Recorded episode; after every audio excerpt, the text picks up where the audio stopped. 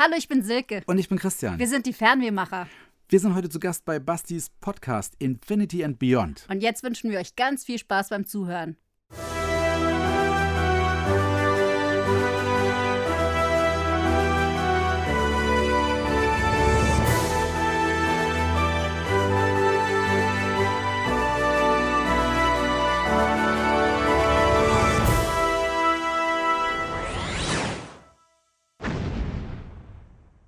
Ja, hallo und herzlich willkommen zu einer neuen Ausgabe von Infinity and Beyond, dem Podcast der Star Trek und Sci-Fi Fangruppe Euderion Infinity hier in Berlin. Und ich bin's wie immer, euer Basti. Normalerweise geht es bei uns ja eher um Sci-Fi-Themen und die große Welt des Nerdtums.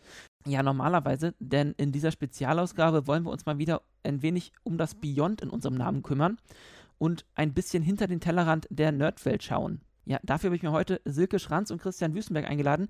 Die sind auch als die Fernwehmacher bekannt. Ja, die beiden reisen um die Welt und dokumentieren diese Reisen mit ihrer Kamera. Ähm, alles relativ spontan und authentisch, also äh, nichts geskriptet und ja, viel dem Zufall überlassen und mit viel Augenmerk auf die zufällige Begegnung. Wer die beiden sind, wie sie ihre Reisen planen und was sie dabei wirklich dem Zufall überlassen, das erfahren wir jetzt in dem folgenden Gespräch. Viel Spaß damit. Ich bin jetzt verbunden mit Christian Wüstenberg und Silke Schranz, auch bekannt als die Fernwehmacher. Hallo, ihr beiden. Hallo. Hallo Basti, grüß dich. Schön, dass das geklappt hat mit dem Podcast mit uns äh, dreien. Ich wollte gerade beide sagen, aber wir sind ja drei diesmal. Hm. Ähm, das ist euer erster Podcast, habt ihr mir im Vorgespräch erzählt. Ja, ganz genau. Ein völlig, äh, ein Medium, was wir überhaupt noch nie wir sind ein bisschen oldschool. Ja, voll oldschool. Das ist äh, total in Ordnung, deswegen bin ich ja hier. Dann kann, kann ich euch dies, auch mal in dieses Medium einführen. Ihr seid, äh, ihr nennt euch die Fernwehmacher, also ihr seid Filmemacher. Ähm, jetzt könnte ich euch natürlich einfach vorstellen, das wäre aber langweilig, weil ihr könnt ja auch ein bisschen was sagen. Ähm, ja, stellt ihr euch doch erstmal vor, wer seid ihr, was für Filme macht ihr und äh, wo kommt ihr eigentlich her? Wir sind Silke und Christian, wir machen Reisefilme und äh, ich beantworte am besten diese Frage, weil Fernwehmacher auf diesen Namen, den, auf den bin ich gekommen, das ist jetzt nicht so besonders, aber wir waren, wir haben halt vorher tatsächlich beim Fernsehen gearbeitet. Und äh, kurz vorm Einschlafen, manchmal kommen mir die besten Ideen. Ja, das kenne ich. ähm, da habe ich gedacht, wenn man bei dem Fernsehmacher einfach ein S austauscht und das gegen das W austauscht, dann kommt man relativ schnell zu Fernwehmacher und äh, so war dann die Idee geboren und so haben wir uns dann seitdem als Untertitel genannt und das passt. Wir produzieren Fernweh.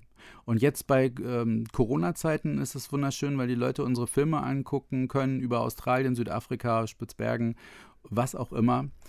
Sie können gerade nicht reisen, aber sie können zumindest virtuell reisen, indem sie zu Hause unsere Filme schauen. Das ist dann momentan die Idee dabei.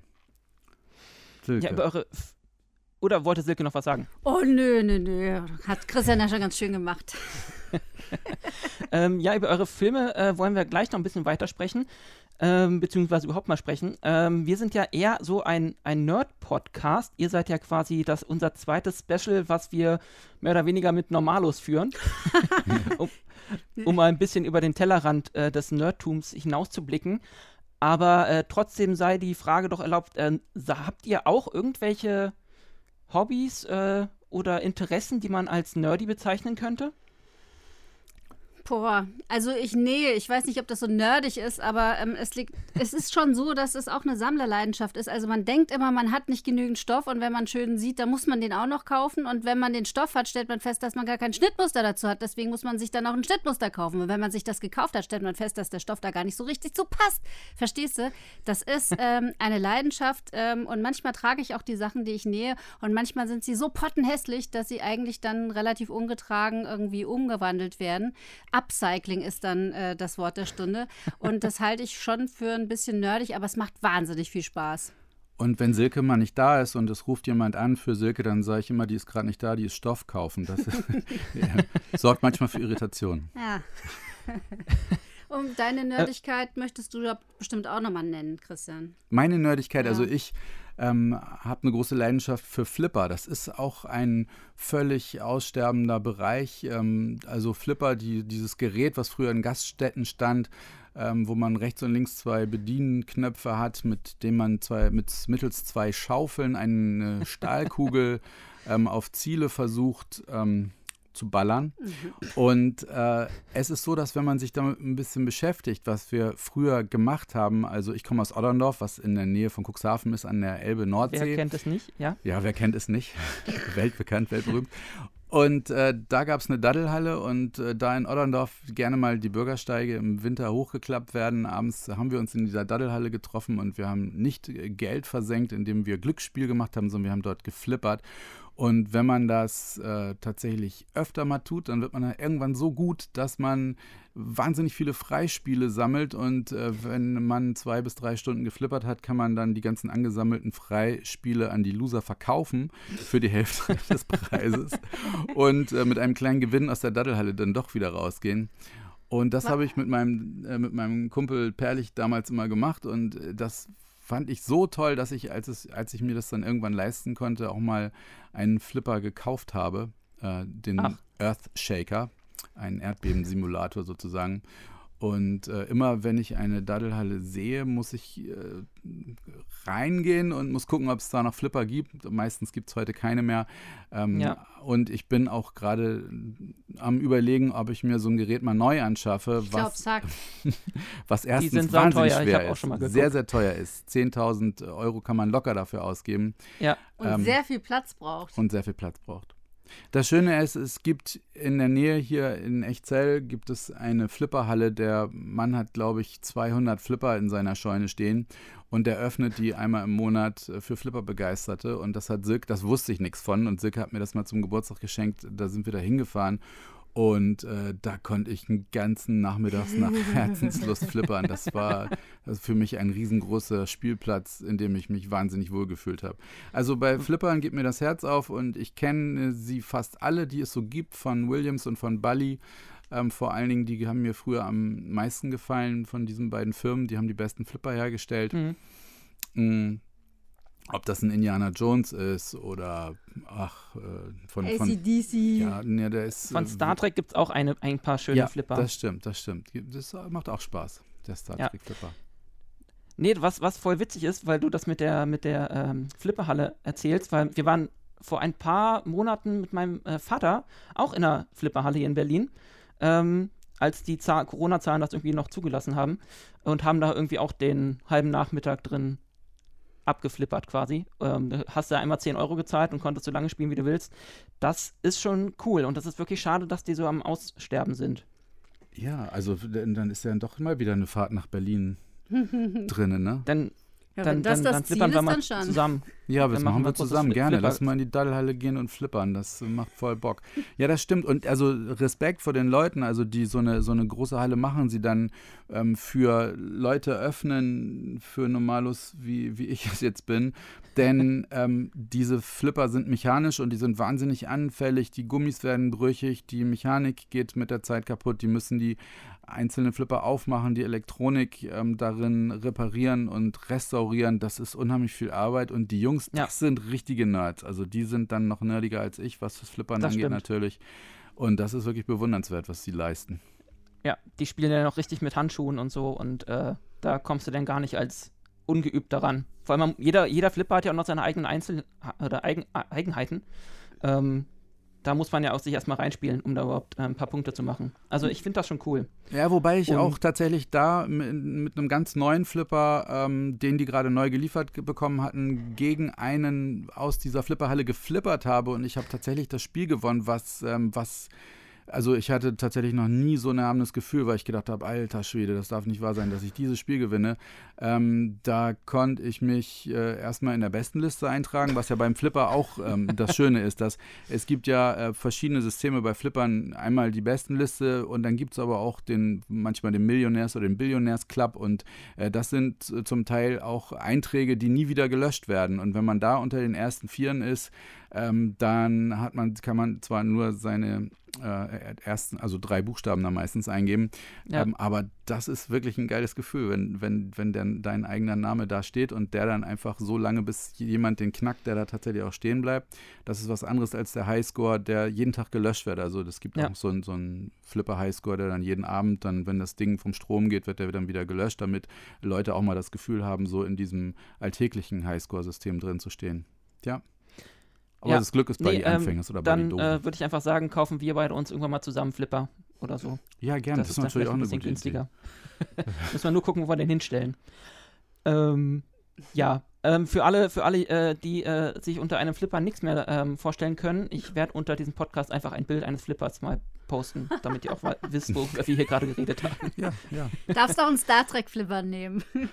Ja, ich habe den sogar neulich fotografiert, als wir in dieser Flipperhalle waren. Von Natürlich. daher äh, passt das ganz gut. und ich werde auch mal einen Stoffballen und äh, eine, eine, eine, Nähmaschine posten, damit ja, wir wissen, was Silke so macht. Gib dir keine Mühe. Das, das, ist, das ist so halbherzig, was du da sagst. Na, ähm, vielleicht kannst du mir ja mal eine, eine Star Trek-Uniform äh, nähen. Das wäre vielleicht. Wir brauchen noch eine Schneiderin oder einen Schneider. ja, das sind auf jeden Fall äh, äh, Anforderungen, die ich bislang nicht hatte. Das ist schon ganz geil eigentlich, ja.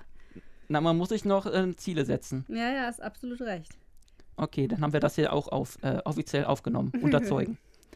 ähm, habt ihr sonst noch irgendwelche äh, besonderen Interessen? Also gerade wenn man über äh, Filmemacher und so redet, da gibt es ja auch oft äh, so Leute, das kenne ich auch von, von Kollegen, die sind da ähm, total die, die Technik-Verrückten und kennen jedes einzelne, jede einzelne Kamera mit äh, Namen und äh, jedes Mikro mit Namen und ähm, seid ihr da ähnlich gestrickt oder geht es euch im Grunde eher um die, um, ja, um das Filmemachen an sich.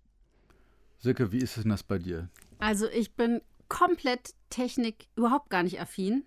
Habe ich das jetzt doppelt verneint? Also ich, ich mich interessiert Technik null. Ähm, ich muss mich dann wohl oder übel mit äh, Kameratechnik auseinandersetzen, denn wir haben eigentlich zu jedem Filmprojekt eine neue Kamera, denn es hat sich dann in der Zwischenzeit so schnell entwickelt. Wir haben jetzt für unseren Spitzbergen-Film, das war jetzt der, ist der aktuellste Film, haben mhm. wir jetzt auf 4K umgestellt und haben wow. unser Schnittsystem erweitert und neue Kameras angeschafft und mussten die Peripherie letztendlich auch erneuern. Und da bin ich echt froh und äh, dass ich einen kenne, der alles weiß und Christian auch, unser ähm, toller Freund Roberto den rufst du an und der kann dir auch im Schlaf noch äh, die 3600 Version in der 8.9er Version dir empfehlen und das ist Jetzt musst du in 10 Bit machen ja, mit 422 und äh, ja. das, weißt du, wir hauen uns dann die ganze Zeit Zahlen äh, und, und, Namen von Kameras, wenn ja. und wir können uns darüber zwei Stunden unterhalten oder länger und äh, wenn jemand dieses Gespräch aufzeichnen würde, oh, die würden denken, wir haben sie nicht alle, weil man im Prinzip keinen normalen Satz sagt. Man, man redet nur in Zahlen die ganze Zeit und äh, es geht um Brennweiten und es geht um die Werte, der, äh, die inneren Werte der Kamera und es geht um die Chips und die Sensoren und alles Mögliche. Ja. Mein Lieblingssatz war am Ende, die Details liegen im Grau. Und da habe ich gedacht, ja, das ist doch sehr ja. schön, dass man so ein Gespräch so zusammenfassen kann. Ähm, ich finde es zwar spannend und ich muss mich auch damit beschäftigen, aber ich bin froh, dass Christian bei mir ist, weil er sich ja sehr viel mehr darum kümmern muss, weil er weiß, dass ich mhm. das nicht tue. Und wenn man zu zweit ist, dann hat man immer einen, der einfach einspringt, der, der ein bisschen stärkere ist. Dafür ja. mache ich andere Dinge. Ich habe auch das Problem, dass ich beschäftige mich mit den Kameras, wenn ich mir dann neue kaufen will, weil ich möchte ja gerne für das Geld, was wir dann zur Verfügung haben, die beste Kamera Natürlich. haben. Und es gibt so mhm. viel und die Kameratechnik entwickelt sich so schnell. Ähm, aber wenn ich sie dann besitze, dann ich, vergesse ich das alles wieder innerhalb von ein paar Wochen, was ich, was ich darüber gelernt habe, weil ich ja auch weiß, ich brauche es gar nicht behalten, denn wenn ich in zwei Jahren eine neue Kamera kaufe, dann hat sich das ja alles schon wieder geändert. Eben. Und ja. ähm, jetzt ist es so, dass äh, die Kamera an sich äh, liegt tatsächlich nicht so in meinem Fokus, sondern für mich liegt immer das Motiv und das Bild und die Bildgestaltung mhm. im, im Vordergrund. Und äh, die Kamera ähm, müsste für mich eigentlich mal so eine eierlegende Wollmilchsau müsste hergestellt werden, die ähm, alles perfekt macht und ich mich möglichst nicht mehr um das Bild äh, kümmern muss. Es ist ja so, dass äh, viele Leute filmen mit ihrem Handy oder filmen auch, ähm, ja, ja. es gibt ja heutzutage anscheinend ganz, ich habe noch nie mit dem Handy gefilmt, ich besitze kein Smartphone, aber ähm, ich habe noch nie damit gefilmt. Aber man, wenn man jetzt ähm, normal filmt, haben viele Leute das auf Automatik stehen und kümmern sich um den Rest nicht. Das ist fatal, wenn man professionellen Film macht. Du musst dich um den ISO-Wert, um die Belichtungszeit, um äh, die Schärfe kümmern. Die Schärfe, äh, ja. Natürlich auch um den Weißabgleich Den und so. Ton. Und um den Ton und so. Und damit bist du beschäftigt. Da bist du die ganze Zeit mit beschäftigt. Aber eigentlich willst du ja nur ein schönes Bild machen. Und das nervt mich. Ehrlich gesagt, fände ich es toll. Und äh, Du da, möchtest ein Cyborg sein. da, da, ja, da denke ich nicht wie ein Kameramann. Kameramänner finden das meistens geil, sich damit mit diesem Wissen zu beschäftigen und dann alles einzustellen und manuell Ja. und dann ein Bild zu haben. Für mich wäre es toll, wenn es in Zukunft irgendwann mal eine Kamera geben würde, die automatisch, aber äh, zuverlässig erkennt, ähm, was du willst. was ich will und wie das Bild zu sein hat. Und nicht währenddessen sagt, dann jetzt noch ist die äh, Sonne professionelle weggegangen. Kameraleute? Ja, ich wollte gerade sagen. Dann, dann wird's beliebig, du. Naja, Dann ähm, kannst das mh, kann sein, dass es Kameraleute dann nicht mehr unbedingt, aber man muss auch den Blick tatsächlich fürs Bild haben Eben. und das haben die meisten Leute auch nicht. Wenn es so einfach wäre, selbst Reisefilme zu produzieren, dann äh, würde es viel, viel, viel mehr geben und auch viel mehr erfolgreich sein, weil die Leute wollen viele unterschiedliche Reisefilme gucken, aber ehrlich gesagt ähm, gibt es da nicht viel Gutes. Es gibt viele Kollegen von uns, die machen tolle Filme, aber das ist letztendlich überschaubar. Also Hm. ähm, wenn das 10, 20 Filme im Jahr sind, die rauskommen, die man sich angucken kann, äh, von 50.000 oder 100.000, die produziert werden und die dann bei YouTube zu sehen sind oder so, die kann man sich meistens nicht angucken und ähm, Das heißt, dass, dass das äh, Feld der, ähm, oder der, der Reisefilmmacher ist noch äh, relativ überschaubar und äh, da kann man sich noch ein paar einen Namen verdienen, och, also einen Namen machen. Das ist, ich finde, das Feld der Reisefilmemacher ist überschaubar. Ich meine, vielleicht 80 Prozent ähm, davon zu, zu kennen, namentlich ähm, und persönlich. Vielleicht ähm, die, die im Kino Filme zeigen, vielleicht die Hälfte oder so, weil man ist in regem Austausch. Wir Mhm. persönlich sehen die anderen auch nicht als Konkurrenz, sondern empfinden es immer als Bereicherung, dass es andere Menschen gibt, die auch Filme in der Hinsicht machen. Manchmal ist es auch Inspirationsquelle. Ähm, wir haben zwar unseren eigenen Stil und unsere eigene Machart, die darauf basiert, dass wir ähm, den Leuten versuchen, unsere Reise so nahe zu bringen, als würden wir von einer Reise zurückkommen, mit Freunden am Küchentisch sitzen, dazu eine Flasche Rotwein aufmachen und mit leuchtenden Augen von unserer Reise zu erzählen, ähm, ja, so wie uns der Schnabel gewachsen ist und nicht Mhm. ähm, wie jetzt irgendwie so ein Schulsprecher daherkommt mit erhobenem Zeigefinger und sagt, links die Burg, rechts das Schloss, der Strand hier zum Verweilen ein ähm, und diese ganzen Plattitüden, die pittoreske Altstadt und so weiter. Das machen wir nicht. Wir nehmen die Leute mit auf eine. Reise und erzählen, ähm, wir versuchen den Leuten Geschichten zu erzählen. Das kommt ganz gut an. Aber wie gesagt, die anderen kennen wir auch und es gibt da wahnsinnig tolle Filmemacher, die ganz andere Herangehensweisen haben. Ähm, das Highlight äh, der Film Weit, die Geschichte von einem Weg um die Welt, äh, das ist ein ganz, ganz toller Film von zwei Menschen, die ähm, in dreieinhalb Jahren um die Welt gereist sind, per Anhalter und zu Fuß und nebenbei noch ein Kind gekriegt haben und mit dem dann weitergewandert sind. ähm, und äh, ja, und so gibt es ganz viele Leute, die mit Fahrrad unterwegs waren nach China und so. Und das sind natürlich alles Erlebnisse, die wir uns dann auch gerne angucken. Mhm. Man kann einfach Menschen daran teilhaben lassen an seiner Reise, an seiner besonderen Reise und das dann filmisch festhalten. Also was wir, glaube ich, noch nicht erzählt haben, ist ja, dass tatsächlich ein wichtiger Auswertungsweg für uns ist, den Film ins Kino zu bringen, weil wir gerne möchten, dass möglichst viele Menschen den Film sehen können. Das haben wir bislang mit all unseren Filmen gemacht. Das fing eigentlich zufällig an. Wir haben hier ein paar ähm, ja, Kirchengemeindesäle und auch die Festhalle, nicht in Frankfurt, sondern in Schotten beispielsweise, angemietet und ähm, haben dort unseren Film versucht zu zeigen. Ähm, wir haben Plakate aufgehängt und Gott weiß nicht alles gemacht, aber es kam keiner, bis wir auf die Idee kamen, warum bieten wir es nicht mal einem Kino an? Und ähm, wir hatten in Trier die Möglichkeit, äh, bei einer Reisefilmreihe mitzumachen, sind da hingereist und siehe da, der, der Saal war voll. Die Leute erwarteten auch äh, laufende Bilder und eben keine Diashow, was es damals Ja. eigentlich eher häufiger noch gab. Und so waren wir angefixt äh, und sind tatsächlich durch die Kinos gezogen und äh, wann immer wir jetzt einen neuen Film draußen haben und wir begleiten die mit einer großen Kinotour. Beispielsweise waren wir bei dem Südafrika-Film in über 156 Kinos in ganz Deutschland, von wirklich Wow. Flensburg bis Oberammergau und von Essen bis in die Lausitz nach Görlitz. Und es ist einfach ähm, toll zu sehen, welche Leute kommen. Es ist viel schöner, einfach auch den Kontakt zu den Zuschauern zu haben. Ich glaube, das ist für die Leute auch interessant. Wer sind die Leute dahinter? Wer macht den Film? Und ähm, wir glauben eben, dass das auf jeden Fall eine tolle Art ist, den Film äh, an den Mann und an die Frau zu bringen. Aber es ist natürlich so, dass dadurch, dass so viele Filme jetzt auf den Markt gekommen sind, die, die Kinobetreiber auch ein bisschen überfordert sind. In der normalen Zeit, Corona macht jetzt eigentlich alles kaputt, ja. aber äh, in der normalen Zeit, weil natürlich viele reisen und viele ihren Film zeigen und wir einfach auch den Vorteil haben, dass die Kinobetreiber uns kennen und sagen, juhu, ihr seid pflegeleicht und stubenrein, ihr dürft natürlich kommen und euren neuen Film vorstellen und das ist für uns natürlich auch eine Riesenchance. Hm. Jetzt sind wir schon mittendrin, ähm, was ihr so macht, beziehungsweise ähm, ja, eure Filme, hast du, du hast jetzt schon Südafrika angesprochen und den ersten Film. Ähm, lasst uns das mal nochmal sortieren. Also, wie hat das genau angefangen? Wo, wann kamt ihr auf die Idee, Mensch, wir wollen Reisefilme machen? Also, ihr habt ja sicherlich vorher ähm, andere Filme gemacht oder äh, wart woanders beschäftigt und habt dann irgendwann gedacht, los, wir machen Reisefilme. Wie kam das dazu? Ja, ich fange mal bei Adam und Eva an. Silke, äh, Silke ist äh, Journalistin und Autorin und hat Filme fürs Fernsehen gemacht und äh, auf eine klassische Art und Weise. Äh, sie denkt sich ein Thema aus oder ein, ja, einen Film aus und dann wird ein Kamerateam dazu gebucht ähm, und ähm, vielleicht noch jemand, der Licht macht.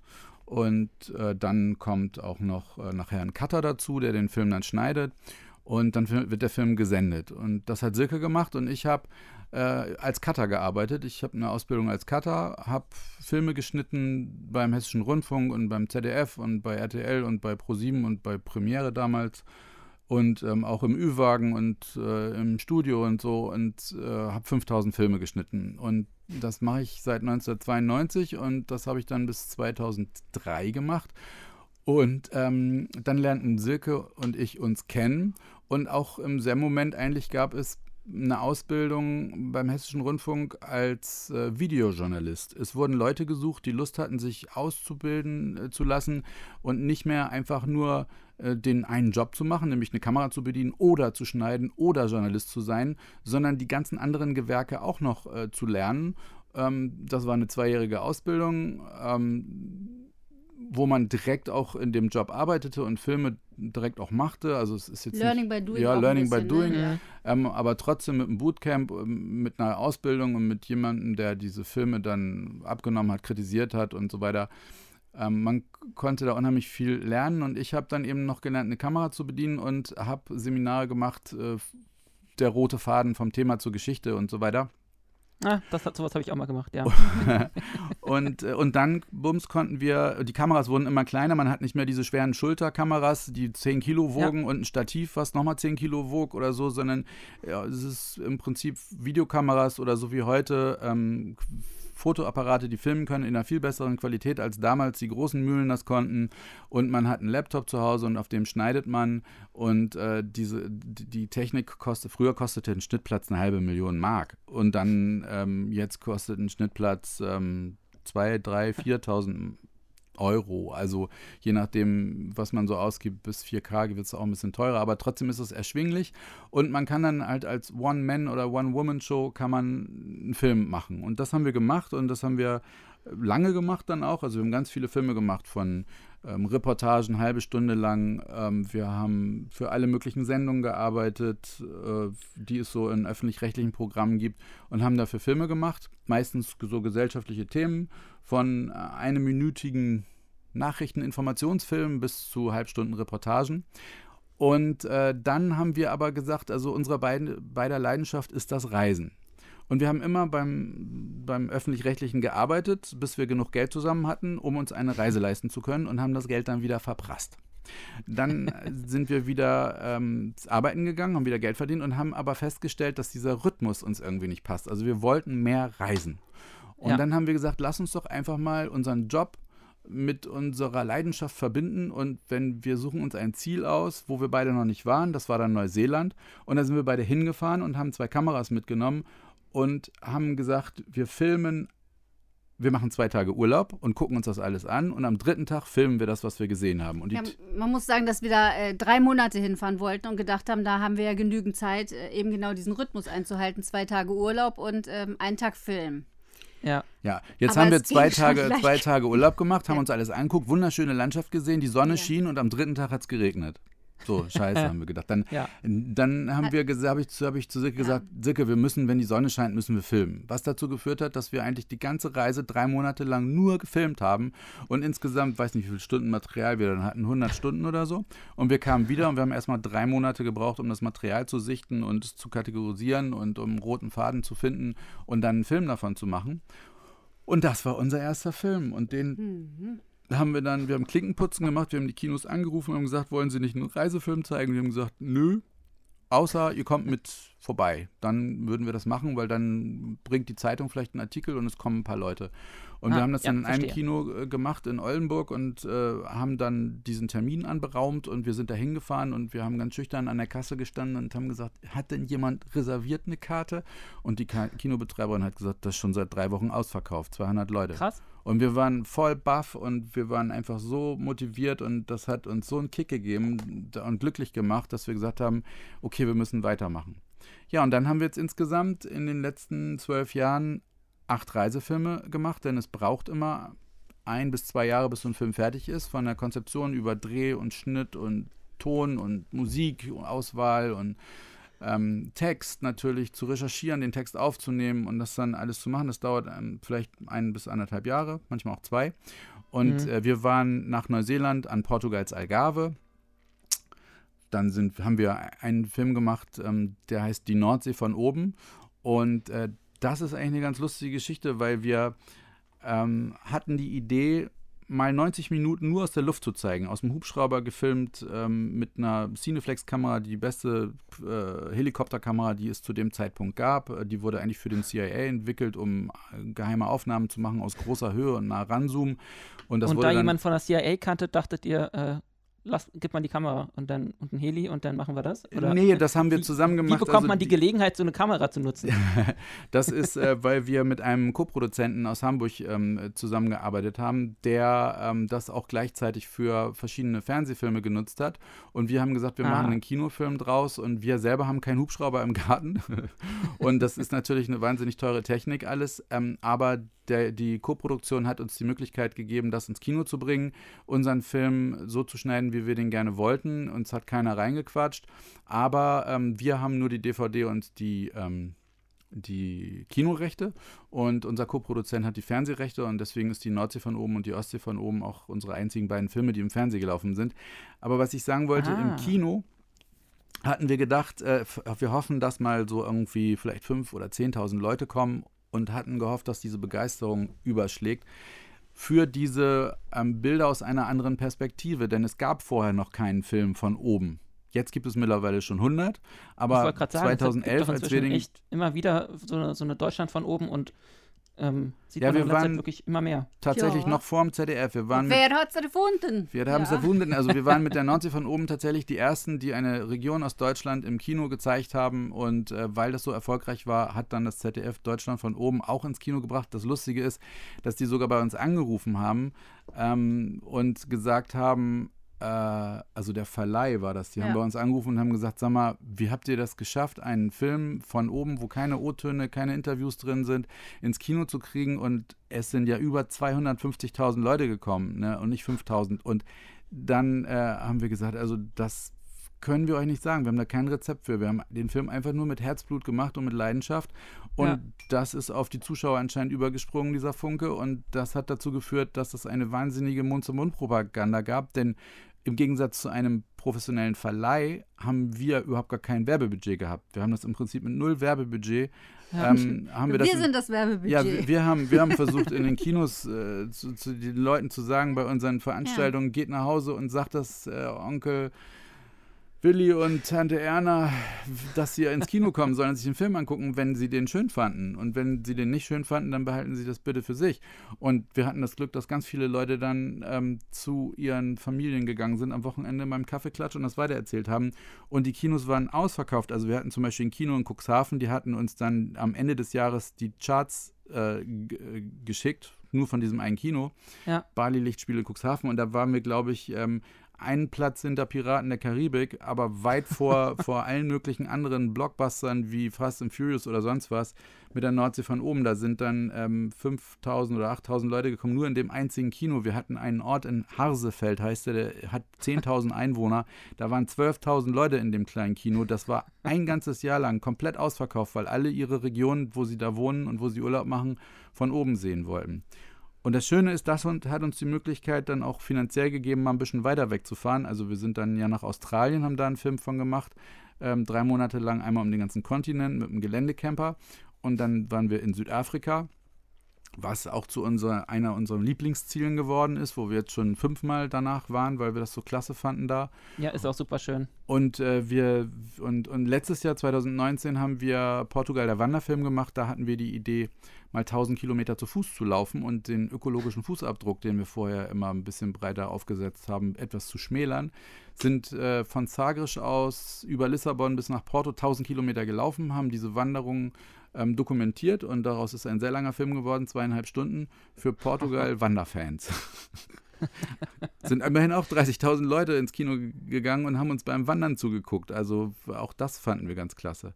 Und jetzt aktuell unser letzter Film, um die Reihe zu schließen, Spitzbergen auf Expedition in der Arktis.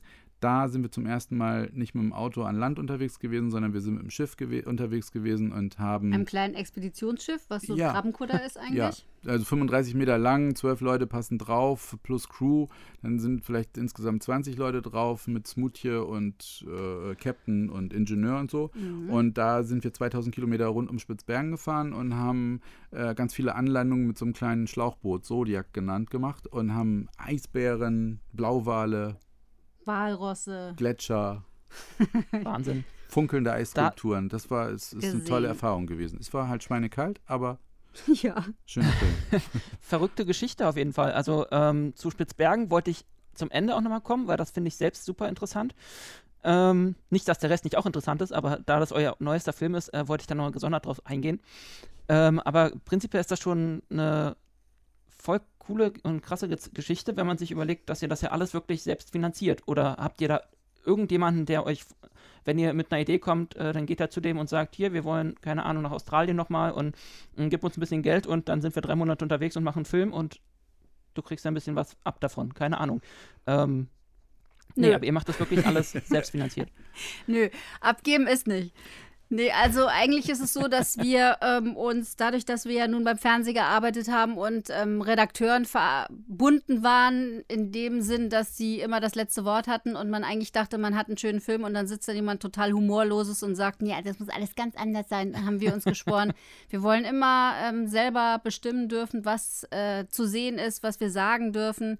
Wir sind selbst das beste Regulativ. Wir ähm, arbeiten ja letztendlich auch auf zwei verschiedenen Ebenen. Christian guckt immer nach dem Bild als Cutter und ich denke immer über die Geschichte nach und äh, wir finden uns zusammen und die Filme werden auch toll, aber wir wollen auf gar keinen Fall, dass uns da jemand reinquatscht und deswegen haben wir immer gesagt, wir sehen zu, dass wir das äh, Projekt im Vorfeld finanzieren können und wir hoffen, dass wir eben dann im Nachgang durch äh, das Kino, die Eintrittskarten, die die Zuschauer bezahlen, davon kriegen wir einen kleinen Anteil und nachher auch DVD und Blu-ray und jetzt auch als Stream sogar unsere Filme im Netz Ja. haben, sodass die Leute das bestellen können.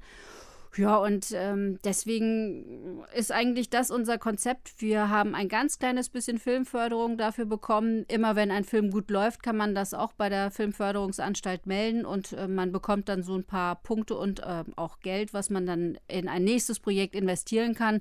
Aber das äh, ist Moment, erst, äh, na, nachdem der, nach, erst nachdem der Film läuft.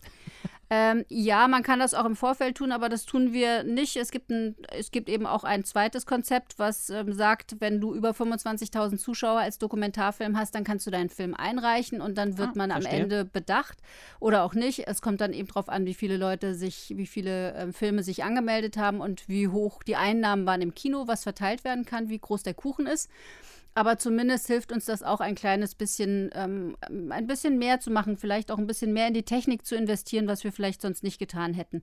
Oder mehr Plakate zu bestellen, was wir uns sonst auch nicht trauen würden. Also es ist auf jeden Fall immer hilfreich, aber wir lassen uns nicht sponsern und vor keinen Karren schnallen. Das haben wir uns auf jeden Fall fest geschworen und bislang auch eingehalten.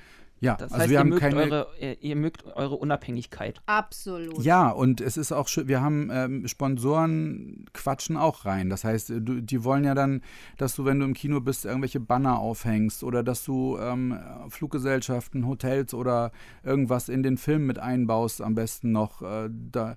Und ähm, ja, man hat dann das erstens das Gefühl, man verkauft so die Seele des Films.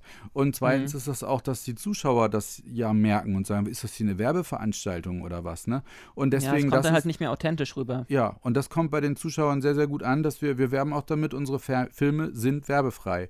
Ähm, wir haben, äh, wenn wir überhaupt was eingehen, dann ist das eine Kooperation, da fließt dann aber kein Geld, sondern äh, das ist, wenn, wenn zum Beispiel äh, ein Reisebüro sagt, wir, wir äh, möchten gerne ähm, eine Tour machen, dass ihr den Südafrika-Film äh, zeigt, beispielsweise in Österreich in fünf Kinos und wir laden unsere Kunden ein und dann ähm, äh, werben die sozusagen mit uns und unserem Film und äh, wir kriegen einfach auch Eintrittsgelder beispielsweise, aber das ist eben kein Sponsoring und wir müssen den Film dafür nicht ändern, wir müssen uns nicht ändern, wir sind dann einfach nur im Auftrag äh, des Kunden dann unterwegs äh, mal für eine Woche, aber unsere Filmprojekte, wie gesagt, die sind eben komplett werbefrei. Aber es ist auch so, dass wenn wir beispielsweise tolle Leute treffen, wie jetzt bei unserem Spitzbergen-Film, da hatten wir ähm, einen Arctic Nature dabei, äh, Chris Bruttel, der ist einfach eine Sensation, der hat, ist auch Protagonist in unserem Film. Ähm, und wir kannten uns vorher nicht. Wir haben nur gesagt, wir kommen zum Film hin. Hättest du Lust mitzumachen? Er hat gesagt, ja, okay. Und ähm, am Ende war es natürlich irgendwie eine tolle Zusammenarbeit. Wir müssten ja auch auf ihn hören. Wir dürfen nicht einfach so, wie wir es sonst gewohnt waren, einfach mal einen Kilometer von der Gruppe weggehen und ein Bild machen, weil er natürlich dafür verantwortlich ist, dass wir nicht vom Eisbären weggehapst werden. Aber wenn so jemand, auch wo sich da eine Freundschaft entwickelt, sagt, du, wenn ihr mal Leute habt, die fragen, ähm, wo könnten wir so eine Reise irgendwie oder wer könnte uns das organisieren, dann sagen wir natürlich auch gerne den Namen dazu, weil wir auch wissen, dass es einfach toll ist, was er macht. Also es ist immer, äh, finde ich, geben und nehmen und das ist ja auch das Tolle, dass sich das immer weiterentwickelt und wir immer neue Leute kennenlernen, tolle Leute kennenlernen, die man auch gerne dann nennt. Ja. Ja. Freuen die Leute im Kino sich ja auch drüber, wenn man einen guten, guten Tipp hat. Ja, mein Gott, also ich meine, das ist ja genauso wie, wie der Wanderschuh, den wir anhaben oder die Kamera, die wir benutzen. Wenn mich jemand fragt, was für ein Modell das ist, dann beantworte ich das gerne, aber wir haben nie mit irgendeiner Kamerafirma gesprochen und auch nicht mit einem Schuhhersteller. Ich bin in erster Linie Filmemacher und kein Schuhverkäufer, deswegen hätte ich da auch keinen Bock drauf. Nee, wir kommen so bei die Runden. Wir sind halt echt nur zu zweit, das ist das Witzige daran, weil es rufen ganz oft hier Leute an, ähm, die sagen, äh, ich möchte gerne als äh, beispielsweise jetzt vor Weihnachten, ne, irgendeine Firma, die sagt, Ja. ich möchte gerne meinen, meinen Mitarbeitern was Gutes tun und ich brauche mal 20 Filme von Film XY. Äh, können Sie mir mal bitte Ihre Verkaufsabteilung geben? Und dann sage ich, Moment, ich verbinde, hier ist die Verkaufsabteilung. Also wir sind hier tatsächlich nur zu zweit und wenn die Leute den Film sehen, dann sagen die, ey, normalerweise, wo ist denn der Abspann? Da steht ja nur ein Film von Silke Schranz und Christian Wüstenberg, Ja. aber wer hat denn äh, die erste Kamera, die zweite Kamera, den Ton, die, äh, die, die, das Catering, ne? Wir, wir, wir, wir, wir, wir, wir. Kannst ja- Es wäre langweilig, das im Abspann alles zu nennen. Ähm, ja, das ist, das ist verrückt. Wir machen wirklich alles. Und dann auch, wir machen ja auch die Pressearbeit. Wir machen auch den Filmverleih. Wir telefonieren mit 1700 Kinos, wenn der Film rauskommt.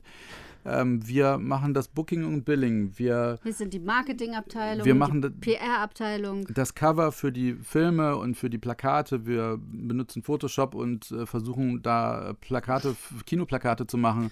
ähm, ja, wir machen eigentlich tatsächlich wirklich alles selbst. Naja, hält ja dann auch so ein bisschen die Kosten im Schach, wenn man keine Leute bezahlen muss.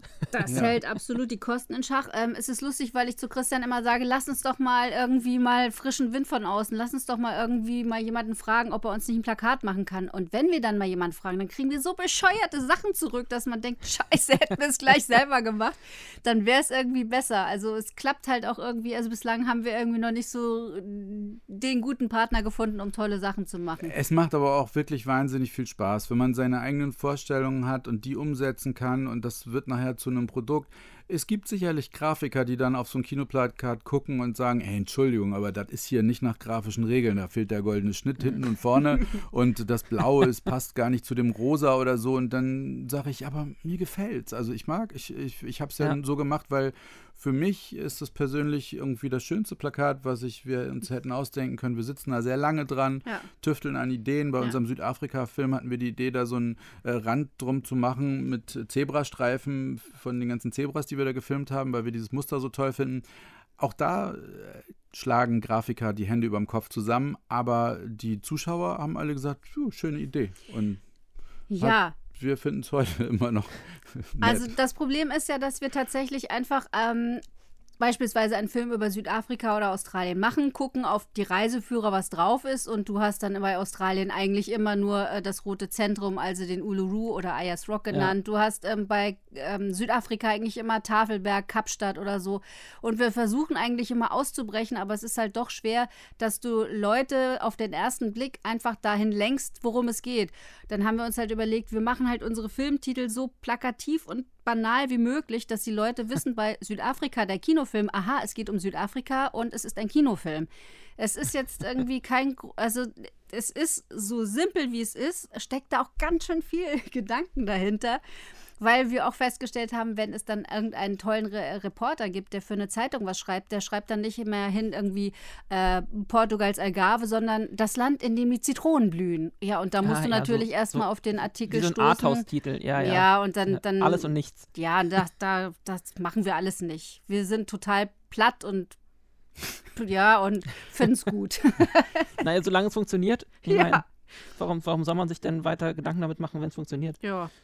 Dann kann man das auch in andere Sachen stecken. Ähm, ja, dann ähm, erzählt doch mal, wenn ihr jetzt, also so von der, von der, von der Organisation, ähm, wenn ihr euch jetzt überlegt, ah, wir wollen jetzt einen Film, keine Ahnung, in, in Australien machen, ähm, wie organisiert ihr das? Wie, äh, oder fahrt ihr einfach, einfach drauf los? ja, ähm, also. Ein, nehmt zwei Kameras und keine Ahnung, vielleicht noch eine Drohne und dann geht's los. Äh, also da sind wir doch ein bisschen organisierter, weil ja im, nun im Idealfall ähm, letztendlich uns dieser Film mit anderthalb Jahren Arbeit auch vielleicht anderthalb Jahre die Existenz sichern soll. Wir fangen eigentlich an, wie jeder andere auch, der verreisen möchte. Er, wir kaufen uns Reiseführer, wir lesen ganz viel, wir lesen ganz viele Tipps äh, im Internet und hängen eine große Karte ins Arbeitszimmer und gucken, wo sind die Punkte, die die Leute empfehlen, wie können wir die sinnvoll verbinden. Und ähm, dann haben wir eigentlich eine grobe Route und grobe Ideen, was passiert. Aber wir sind auch immer mit dem Camper deswegen unterwegs, weil einmal haben wir unser ganzes Equipment drin, brauchen abends nur eine Steckdose anzustecken, um alle 1000 Akkus zu laden. Aber auch wenn uns jemand einen guten Tipp gibt oder wenn das Wetter vielleicht schlecht ist und wir einen Tag länger bleiben müssen, wir sind halt, äh, haben keinerlei Reservierung, sondern wir können auch einfach gucken, wo wir landen und äh, welche Tipps wir noch äh, beherzigen können. Und das macht letztendlich dann auch die Reisereportage aus. Also wir haben einen guten, wirklich guten Plan, aber es ist natürlich auch gut, davon mal abzurücken oder auch abzuwägen, ist das Thema jetzt schon abgedeckt, wie beispielsweise wollten wir gerne in Australien mal in der Mine drehen, weil das ist einfach wichtig dort im Eisenerz. Ähm, haben wir eine perfekte Mine schon gefunden oder suchen wir noch eine andere? Also das ist dann eigentlich auch so das, was wir dann auch vor Ort dann entscheiden. Mhm aber ihr überlasst schon ähm, sehr viel dem Zufall oder sehe ich das falsch? Ja, also die Hälfte ungefähr überlassen wir dem Zufall, weil äh, wir gemerkt haben, dass die schönsten Geschichten eigentlich auch der Zufall schreibt. Man kann keine spontane Begegnung, die man da vor Ort hat, die kann man irgendwie planen oder sich das vorstellen oder mit in den Film reinschreiben. Ähm, wir haben beispielsweise in Südafrika einen Mann auf der Straße zufälligerweise, wir haben die Landschaft gefilmt und dann kam einer vorbei, der hatte ein Fahrrad, was er sich selbst zusammengebaut hat und das hat er komplett verkleidet, wie so ein Motorrad aus Blech und, und, und aus alten Einzelteilen, Einzelteilen ja. und Antennen und was weiß ich. Er hat da, das sah und dann, hat, dann haben wir direkt ihn gefilmt, wie er vorbeigefahren ist, haben ihm hinterhergerufen, warte doch mal, halt mal ihm an und dann kam er wieder zurück und wir haben gesagt, was hast du dir denn zusammengebastelt? Und dann sagte er, that's my BMW und, äh, und hat von seinem Fahrrad vorgeschwärmt. Das war Damit fährt er jeden Tag zur Arbeit, viele Kilometer Ja. hin und zurück. Wahnsinn. Und es ist wirklich eine Schau. Das hatte so ein Dach Ja. drüber und so. Und das sieht man dann beispielsweise in unserem Film. Einfach als kurze Episode. Er erklärt, ähm, dass er einen kleinen Schaltknüppel hat äh, ähm, und dann hat er ein Steering Wheel. Also er hat sich so ein, um, um den Lenker so ein großes äh, Steuerrad, äh, Rad ge Ja. Lenkrad gebaut.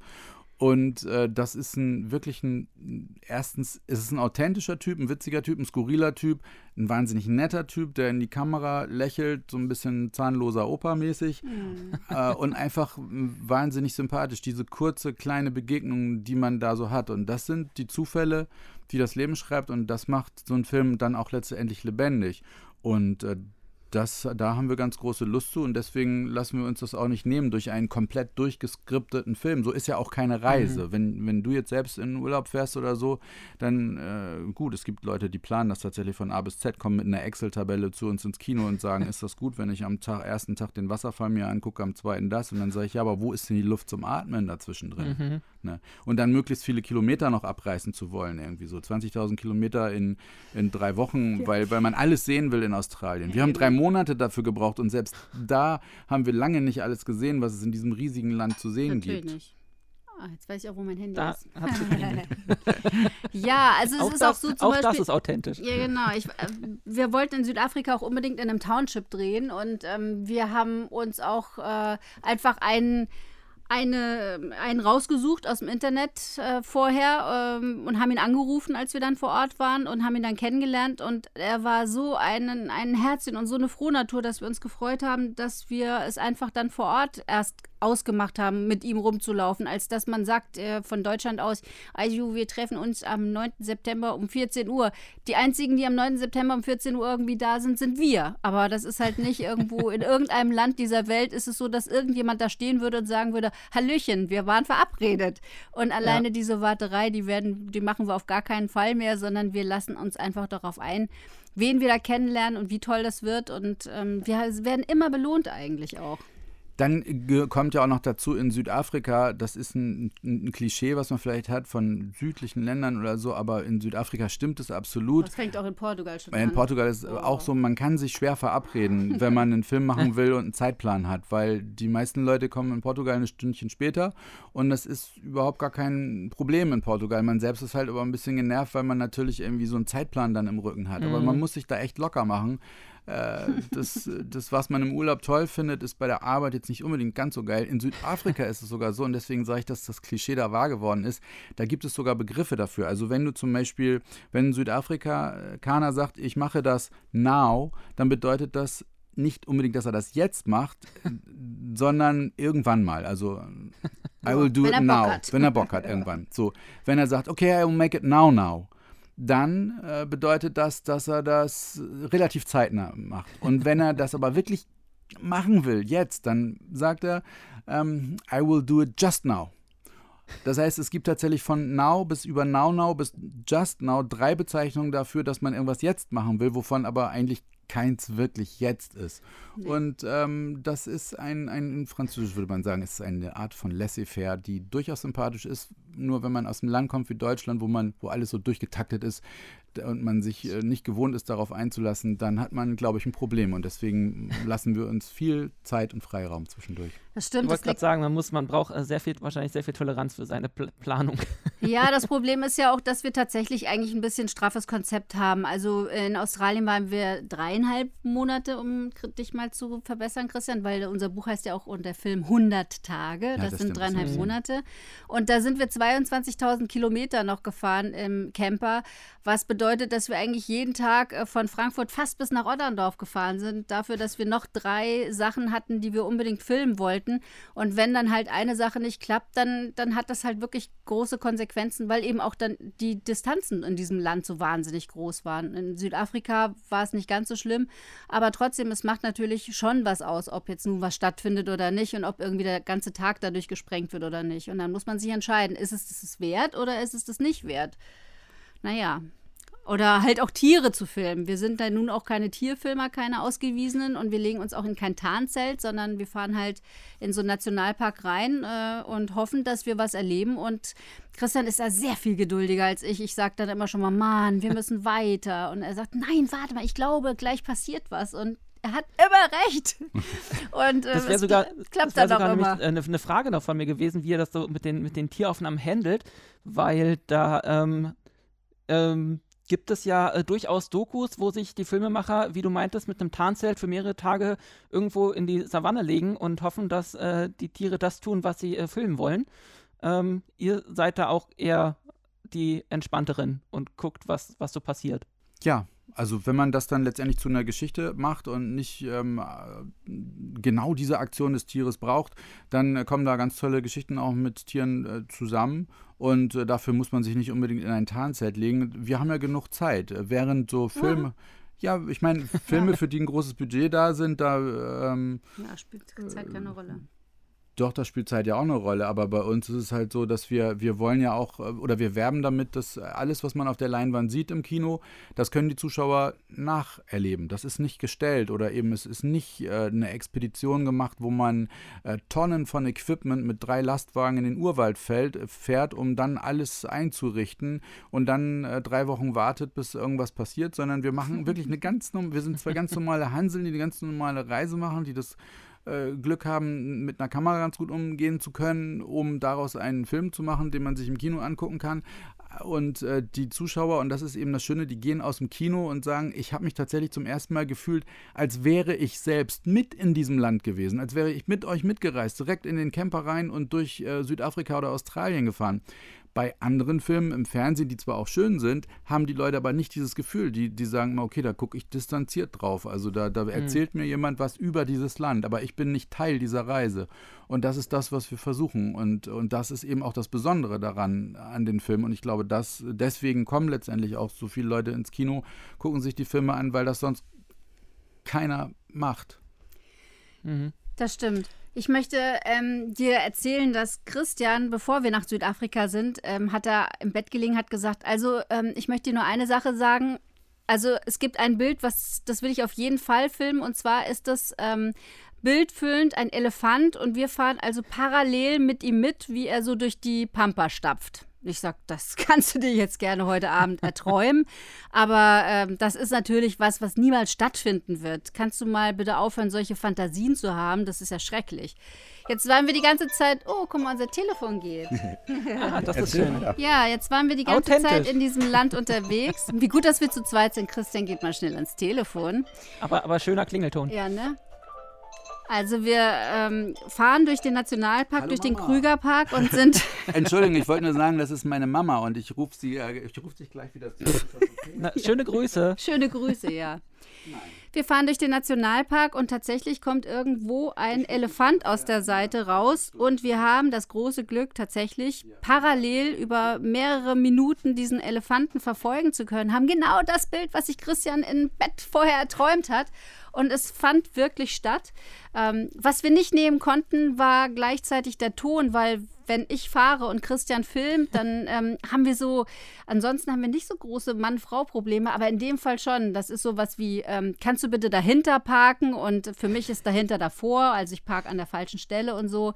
Ich fuhr Also zu schnell, ich fuhr zu langsam, ich fuhr zu, ich fuhr, ich fuhr zu wackelig, ich fuhr zu, ich weiß nicht was.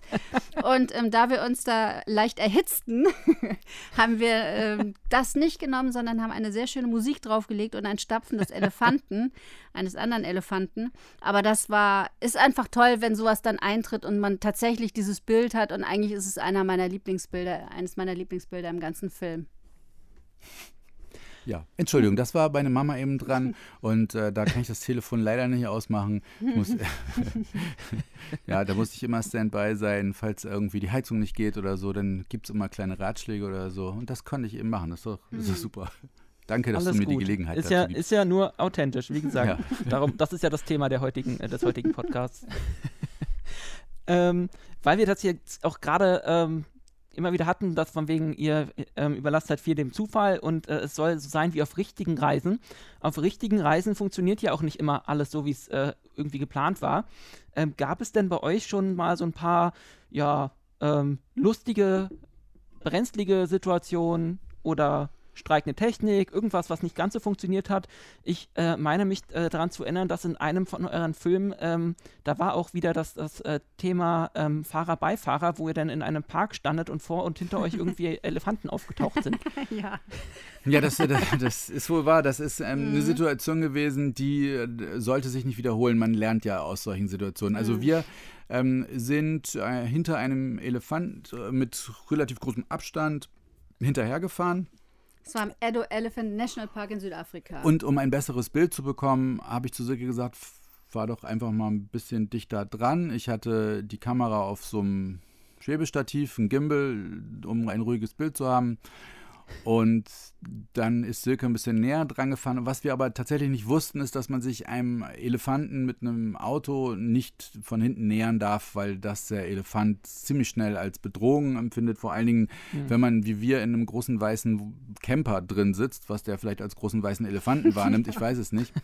Ähm, und der Elefant dreht sich also um, steht direkt, guckt uns direkt an und schüttelt mit dem Kopf. Und wenn ein Elefant mit dem Kopf schüttelt, ist das das sichere Zeichen dafür, dass er not amused ist. dass er das mhm. nicht so doll nee. findet, dass äh, wir ihm gerade folgen. Und dann sollte man sich entfernen. Man, also man, jedes Tier, was irgendwie so Drohgebärden macht, muss man sich einfach ergeben und muss ein bisschen zurückweichen. Wenn aber hinter einem ein weiteres Auto steht, dann hat man ein Problem. Und ich habe, äh, Silke musste dann zurücklenken und ich sage, kannst du bitte zurückfahren? Geht das nicht vielleicht ein bisschen schneller jetzt? Jetzt mach doch endlich mal. Und die Tonspur, die haben wir dann äh, im Film. Manchmal lassen wir sie im Film und manchmal müssen wir sie auch ein bisschen zensieren. Ja, wir wollen FSK 0 bekommen. Ja, genau. Also sonst ist die Freigabestelle ne, für, die, für, die, für die jugendgefährdenden Schriften, die würde das, glaube ich, nicht genehmigen, was, was bei uns bei manchmal im Auto dann so abgeht. Ja, du bist aber auch ein schlechter Beifahrer, muss man sagen, ey. Mann, Mann, Mann, ey. Aber dafür hast du nachher ein schönes Bild. Das stimmt. So. Dafür das ist das Wichtigste. Das. Alles, alles für das Bild. Alles für das ja. Bild, natürlich, alles fürs Bild. Ah. ähm, gab es denn sonst irgendwelche ja, Situationen bei euch, wo ihr euch danach gedacht habt, Mann, das war jetzt aber äh, knapp oder das hätte jetzt irgendwie anders laufen sollen oder müssen? Oder ist, seid ihr bisher immer mit all irgendwie, ja, immer wieder heil durch die Situation, durch eure Reisen zurückgekommen? Ja, nur mit Schrammen. Also ich habe mal beispielsweise ähm, auf Spitzbergen auf dem Schiff äh, 1000 hm. Kilometer von der nächsten Siedlung entfernt ähm, die Drohne steigen lassen wollen. Und äh, was ich aber nicht gemerkt habe, ist, dass der Captain ähm, leicht in Fahrt war und äh, also das Schiff gefahren ist. Und wenn man dann die Drohne steigen lässt, ähm, die, die, Drohne bleibt ja immer an derselben GPS- ähm, Position. Ja. Ne? Und äh, wenn aber das Schiff drunter durchfährt, sieht es aus, als wenn die Drohne wegfliegt. Dabei fährt das Schiff driftet leicht. Und da habe ich Panik gekriegt, dass die Drohne irgendwas macht, was ich nicht will, weil wir ja auch weit am, äh, in der Nähe des Nordpols sind, wo die GPS-Geschichte nicht ganz so gut funktioniert, mhm. wegen der magnetischen Feldlinien, die dort äh, direkt in die Erde reintreffen von oben und nicht äh, von links nach rechts oder so Bitte, von Norden nach Süden. von Norden nach oh, Süden ähm, gehen. Und äh, da habe ich dann in Panik von oben auf die Drohne gehauen, damit sie mir nicht ins Wasser fällt, sondern ähm, äh, auf dem Schiff zum Landen kommt, aber ich wusste nicht, dass diese kleinen Rotorblätter, die aus Plastik sind, wenn sie sich so schnell drehen, ja. dass sie wie scharfe Messer sind und sie machten zack, zack und meine beiden Finger waren ganz tief, also ein Zentimeter schön rein bis auf den Knochen und das Blut spritzte so wie, hm. so wie das Herz pumpt und so pff, pff, pff. und dann war ja das ganze Boot voller Schnee, das heißt also die, das Bild, was ich da bot für die, für die, für die ah, Zuschauer, ich, hab, also ich hoffe, die, das wurde aufgenommen. Für die Crew und so. Natürlich ja, nicht. Nur nachher, wie sie mir dann den Finger verbunden haben. Und dann weißt du erstmal nicht, was mit deinen Fingern ist und du weißt, du kommst auch nicht die nächsten sechs Tage in ein Krankenhaus, weil, ähm, weil du brauchst ja, ein Hubschrauber kann nicht 1000 Kilometer weit fliegen und dich da abholen. Aha. Du musst mit dem Schiff theoretisch erstmal drei Tage zurückfahren, dann musst du ähm, von Spitzbergen nach Longyearbyen, also von New Alesund nach Longyearbyen, von da aus vielleicht zum Festland geflogen werden. Also ist das keine Option. Das ist natürlich sehr ärgerlich, alles war voller Blut und ähm, Wer hat dich gerettet? Ich war das. Wir hatten nämlich am Vorabend hatten wir uns irgendwie gedacht, das sei doch ganz schön schick, wenn man mal ein, ein alkoholisches Getränk zu sich nähme und daraus, das mit ähm, diesem Eis, was im Wasser schwimmt, also mit 10.000 ah, Jahren altem ja. Eis äh, zu trinken. Ja, Whisky on the Rocks, ja. ja. genau. Ja, Klassiker. Und, und, äh, und, zu überlegen, welche Bakterien dann durch den Körper wandern, die vor 10.000 Jahren entstanden sind und so. Und dieses Eis lag da noch rum und ähm, ich habe ihm dann erstmal so ein Eisbrocken gegeben, damit seine Fingerkuppen noch ein bisschen länger an ihm dranbleiben. Und ähm, das hat auch sehr lecker ausgesehen, muss man sagen, wie, sich, wie das dann nachher geschmolzen ist. Aber ähm, wir hatten Gott sei Dank, ähm, eine der Passagierinnen war Krankenschwester und die hat dann todesmutig irgendwie diese Hände, Finger noch, verbunden. Noch nicht. Davon habe ich dann ein Bild gemacht. Oder hattet ihr keinen? Nee, ist kein Schiffsarzt drauf. Nee. Nein, es war nur zufälligerweise eine Krankenschwester mit, aber die konnte das verbinden. Silke kann auch kein Blut nee, sehen. Das ist mir auch wird schön. total schlecht. Sie hatte, ich, ich, ich hatte auch mal äh, das, in einem anderen Zusammenhang eine oh, Verletzung bitte. und da guckt und da sollte sie mir helfen und dann guckt sie da drauf und dann ist sie direkt in Ohnmacht gefallen. Ich sage, hallo, es geht hier gerade mal nicht um dich. Ja, und dann ah. konnte kon sie. Halt so als Aufmerksamkeit, ich verstehe. Ja, aber ansonsten sind wir eigentlich relativ heil zurückgekommen und wir sind wahnsinnig positiv denkende Menschen. Ähm, aus allem Schlechten wird auch irgendwie was Gutes und wenn halt mal was nicht klappt, dann finden wir was anderes oder was Besseres. Ich hatte Christian eigentlich gesagt, ähm, als wir in Australien waren, er möge sich doch vielleicht einfach mal einen Körperteil vom Krokodil wegkapsen, weil ich dachte, das sei zum Beispiel für die ähm, Pressearbeit nachher sehr viel einfacher dann in der Vermarktung. Aber da hat er sich zum Beispiel geweigert. Also selbst wenn ich wollte, dass was passierte, es ist nicht geschehen. Ich möchte gerne nochmal sagen, dass ähm, dieses Scheitern bei einer Reise, dass das äh, ein großer Gewinn ist meistens. Also viele Leute versuchen, dass der Urlaub so perfekt ist, dass nichts da ist, wo man irgendwie eine Herausforderung haben muss. Mhm. Deswegen haben wir uns beispielsweise auf der 1000 Kilometer langen Wanderung von Zagreb über Lissabon bis Porto dazu entschieden, keine einzige Unterkunft vorzubuchen, noch nicht mal am Tag morgens irgendwo anzurufen, sondern einfach in den Ort reinzulatschen, wo wir dann zufälligerweise am Tag ankommen und in dem Ort dann nach einer Unterkunft zu fragen. Was ja bedeutet, dass wir erstmal ein bisschen Portugiesisch lernen, dass wir mit Händen und Füßen reden müssen, dass wir mit der Oma im Supermarkt, äh, mit dem äh, Kaffeebesitzer, also Kaffeehausbetreiber oder ähm, mit den Leuten auf der Straße sprechen müssen. Und wenn sie selbst eine Unterkunft zu vermieten haben, dann nehmen sie uns mit und zeigen uns die oder sie sagen, nee, ich habe keine, aber mein äh, Tante Maria oder Onkel João, der hat eine Unterkunft und so. Und daraus entstehen dann immer wieder neue Geschichten. Und wenn wir keine Unterkunft finden, dann äh, ist das auch nicht schlimm. Dann fragen wir eben so lange bis oder wir pennen am Strand oder so. Und ähm, wir haben auch, wir haben kein Handy mitgehabt, wir haben kein, also ein Handy schon, aber kein Smartphone mit, ähm, mit Booking.com. Ja, Booking.com oder auch so ein Kartendienst oder so, wo die Nein. Wanderung schon vorgegeben ist. Nein. Wir haben gesagt, äh, links ist die Küste, wir müssen Richtung Norden. Wir haben noch nicht mal einen Kompass dabei gehabt, wir sind nach der Sonne gelaufen. Und wir haben auch gesagt, wenn jetzt ein Fluss dazwischen ist, dann macht das nichts. Wir gehen geradeaus und wenn der Fluss uns den Weg versperrt, dann, dann laufen wir, wir so lange am Ufer, bis wir die nächste Brücke finden. Und manchmal hat das auch wieder zu lustigen Geschichten geführt, beispielsweise, dass ein, ein Fischer mit seinem Fischerboot uns auf die andere Seite gefahren hat oder ähm, die Leute Leute gefragt haben, wo wollt ihr denn hin? Die haben uns das ja alle in Portugal gar nicht geglaubt, dass wir schon 800 Kilometer gelaufen sind oder so. Die haben gesagt, ihr seid ja verrückt, wo kommt ihr denn jetzt her? Wir sagen ja aus Sagres. Quatsch. Ja, im Portugiesischen gibt es kein Wort für wandern. Die fanden das total absurd, dass wir jetzt irgendwie einfach zu Fuß laufen. Urdeutsche Geschichte ja, zu wandern. Genau. Das Wandern ist des Müllers Lust genau. und so genau. wandern. Es ist voll altbacken, aber im Moment ist ja wieder voll innen, so, so zu wandern. Und jetzt ja, auch durch ja. Corona sind die Leute wieder in der Natur und Wanderstiefel sind fast ausverkauft, Fahrräder ja auch und so. Naja, aber und spätestens seit Harpe Kerkeling, wie er da über den Jakobsweg wandert, sind sie alle, marschieren sie alle los. Das stimmt. Ja, das stimmt, ja. Aber ihr habt schon das äh, quasi ähm, das Abenteuerlust-Gen ist bei euch sehr ausgeprägt. Ja. Ja. Und, da, und das Motto, der Weg ist das Ziel, das umarmt ihr voll und ganz. Ja. ja. Absolut. ja, da sind wir ein Kopf und ein Arsch. Äh, Arsch. Arsch. ein Eimer, ein Kopf und ein Eimer. Ähm, ja. ja. das ist tatsächlich so. Es ist auch so, dass ich, wenn ich jetzt irgendwie unterwegs bin im Urlaub, ich fahre nicht gerne Bahn, Bus oder sonst was oder so, sondern wenn ich eine größere Strecke am Tag überwinden muss, dann, dann stelle ich mich an die Straße und trempe, weil ich Trampen per Anhalter fahren einfach ein großartiges Erlebnis. Ich habe das früher schon gerne gemacht, so mit, mit, mit 18, 16 oder so, als ich mir das noch nicht leisten konnte, ein Bahnticket da zwangsweise getrennt. Alle Begegnungen, die ich da hatte auf deutschen Autobahnen, und ich bin, habe in Offenbach bei Frankfurt die, meine erste Lehre gemacht und ähm, als, als, äh, als Cutter ähm, in einem Filmstudio und da bin ich jedes zweite Wochenende noch die 600 Kilometer nach Hause getrennt und ich habe das immer geschafft. Ich habe mich wow. äh, an die Raststätte Wetterau gestellt und habe dann ähm, an der Tankstelle die Leute gefragt, ob sie mich mitnehmen können und das waren jedes einzelne Gespräch, hätte sie eigentlich mit der Kamera aufnehmen können, was die Leute alles zu erzählen hatten, was sie beruflich machen, was sie Nerdiges machen und so. So ähnlich, das war eigentlich, ich habe damals schon, obwohl ich noch nie, das ist mein erster Podcast heute, aber das waren Podcasts. Also das waren wirklich immer tolle, spontane Gespräche. Hätte man aufzeichnen müssen.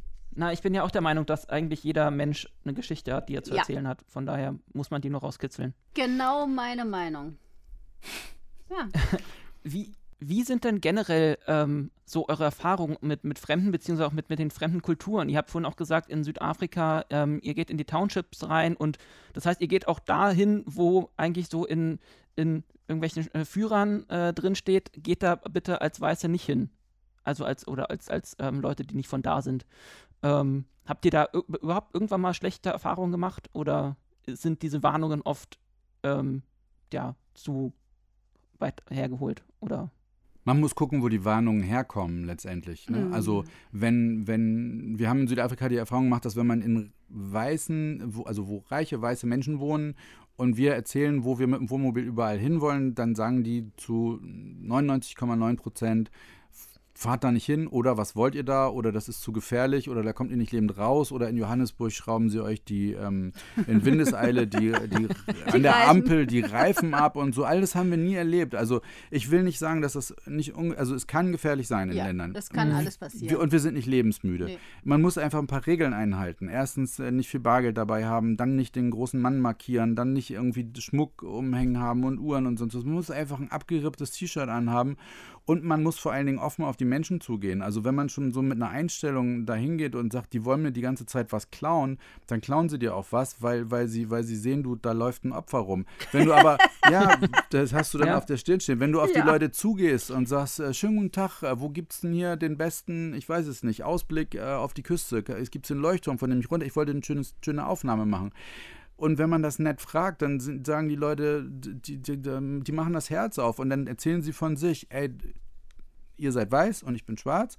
Und ähm, ihr müsst mal ein bisschen vorsichtig sein, wenn ihr in dieses Township geht oder so, weil äh, da gibt es ein paar Clans und Banden oder so und das ist mhm. nicht so witzig da. Und ey, in einem anderen Township wiederum, da könnt ihr vollkommen sicher unterwegs sein und die freuen sich darauf, ähm, dass ihr sie besucht. Und äh, wenn ihr dann auch noch ein bisschen Geld da lasst, indem ihr da irgendwas kauft, äh, zu trinken, zu essen oder ein.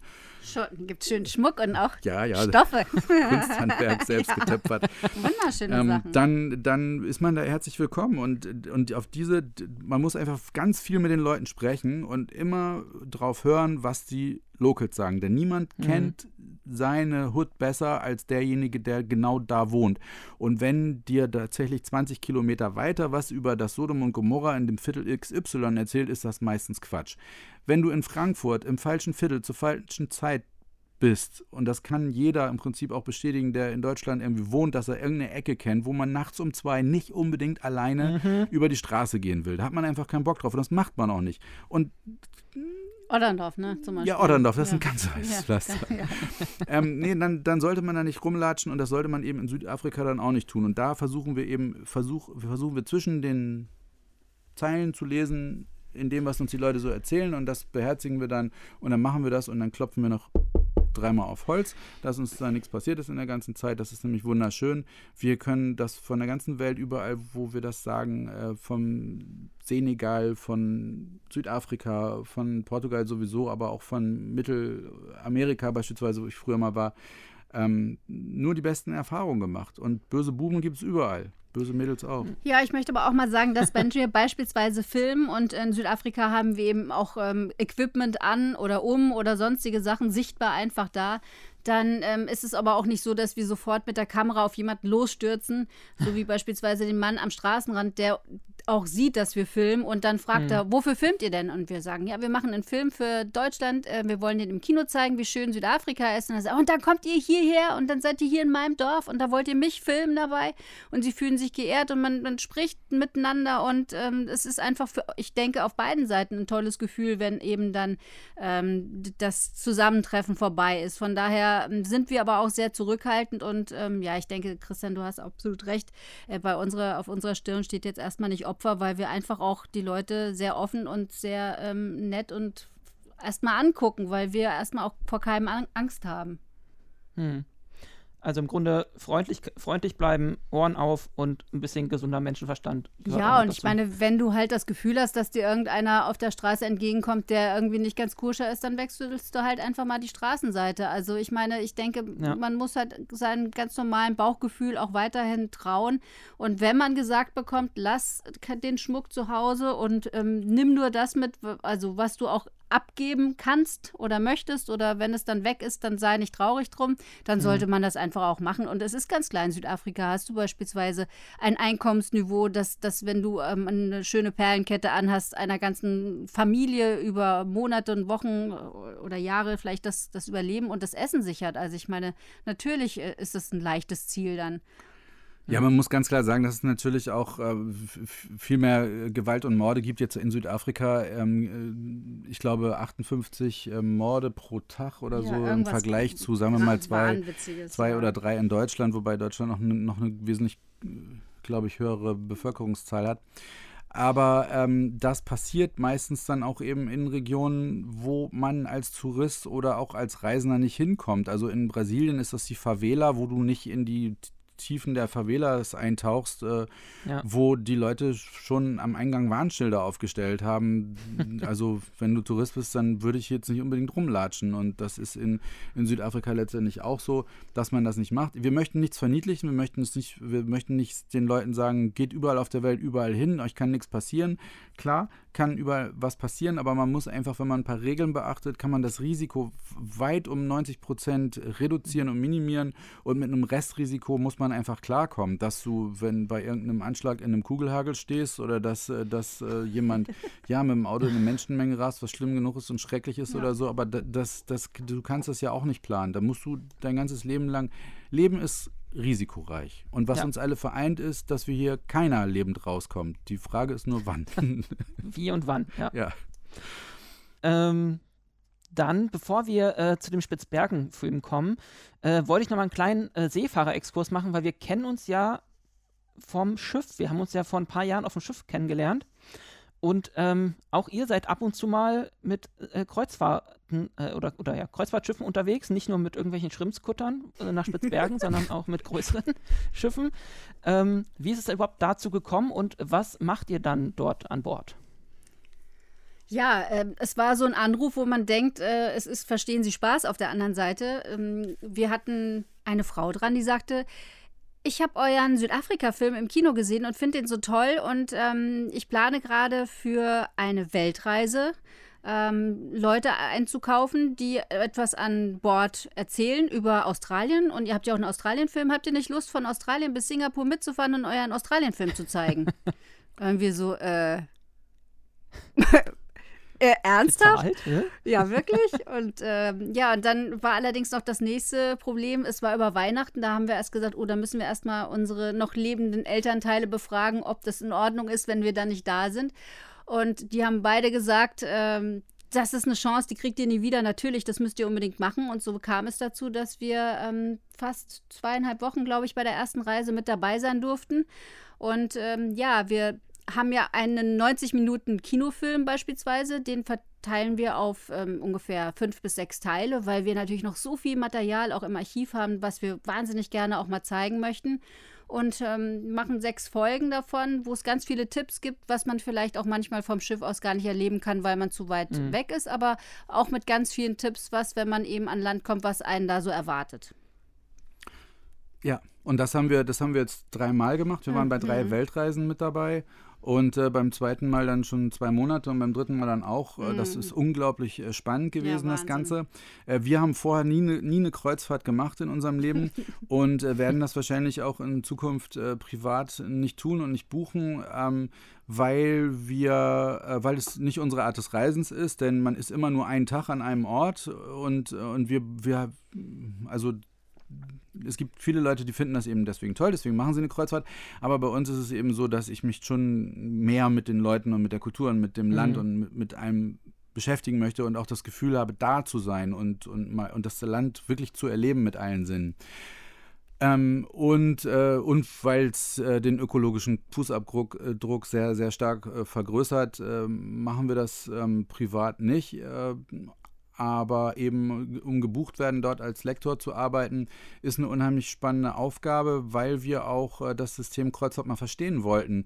Wir, Mhm. haben, wir haben das auch gesehen unter dem Gesichtspunkt, nicht nur, dass man dort seine Arbeit anbieten kann und den Leuten dort einen schönen Abend machen kann oder Informationen zu den einzelnen Ländern zu bieten, sondern ein Kreuzfahrtschiff ist ja ein Mikrokosmos. Da arbeiten 20, Ja. 30, 40 unterschiedliche Nationen. Ähm, es kommen Menschen aus den Philippinen, aus Indonesien, aus Deutschland, aus Frankreich, aus, aus der ganzen Welt zusammen und arbeiten da. Und ähm, es ist eine unheimlich große logistische Aufgabe. Ich glaube, 1100, 100 Leute waren dort an Bord. Äh, Das war ein, äh, ein kleineres, ja, ein Ja. verhältnismäßig kleineres. Kreuzfahrtschiff. Es gibt ja auch, Genau. also Passagiere, genau Gäste. Ähm, es gibt ja auch welche mit 5.000 und 6.000 Leuten wahrscheinlich, also Passagieren. Ähm, aber trotzdem, es muss ja Essen gemacht werden und es muss unter Entertainment-Programmen geben und es gibt Musiker und Künstler und, und all dieses. Und man hat nun auch das Privileg, ja, das ist das Schöne als ähm, Gastkünstler oder in unserem Fall Lektoren, dass man auch nicht nur Zugang zu den öffentlichen Bereichen hat, sondern ähm, jetzt mal abgesehen vom Maschinenraum, wo man nicht unbedingt rein darf. Also, Oder auf die Brücke darf man auch äh, nicht. nee, Da darf man nur rauf, wenn man da arbeitet oder äh, filmt. Ja. Oder Ja, wenn filmen man- Da darf ganz für schön den Glück Reisefilm. für. Genau. Aber äh, ja, Aber diese unterschiedlichen Bereiche kennenzulernen, auch mit den Menschen äh, zu reden, die beispielsweise aus den Philippinen oder von den Philippinen kommen oder ähm, aus Indonesien und die kennenzulernen und die dann äh, sieben oder acht Monate am Stück auf dem Schiff arbeiten, um dann ein oder zwei Monate, ich weiß nicht genau, wie der Rhythmus genau ist, die Familie zu sehen. Und da sind auch immer einzelne Geschichten dahinter, hinter jedem einzelnen Menschen, auf, auf die wir große Lust haben. Das ist, ähm, das ist eine sehr, sehr spannende Geschichte für uns gewesen, um da diese Eindrücke zu sammeln. Ja, Ja. und man lernt ja auch nie aus. Also beispielsweise ist seit der Reise mit dir, ja, ist unser äh, alkoholisches Sortiment um einen äh, Bestandteil größer geworden. Das ist, glaube ich, eine Rumsorte, ne, die ihr so gerne da äh, vernichtet habt. Ronza Kappa. Ja, ganz Ronza genau. Kappa, genau. Also Ja, vielleicht können wir den einfach noch ein paar Mal nennen. Vielleicht kriege ich ja dann von denen irgendwann hier mal äh, eine, eine. Kiste zugeschickt. Ja, ich, ich wusste gar nicht, dass der also preislich so ins Kontor haut, ehrlich gesagt, weil ähm, den gibt es ja dort irgendwie in, in der Crewbar ähm, zu, ne? Bisschen und, günstiger, Ähm, da, ja. Das ist dann nach getaner Arbeit, äh, haben wir uns dann Mhm. mal abends dort eingegönnt und das hat ja, echt aber gut Basti geschmeckt, hat dich eingeführt da in diese Ja. ganze Welt. Ja. ja. ja. Ja, gern geschehen. Wenn es sonst schon nichts war, dann wenigstens Ronza Kappa. Ja.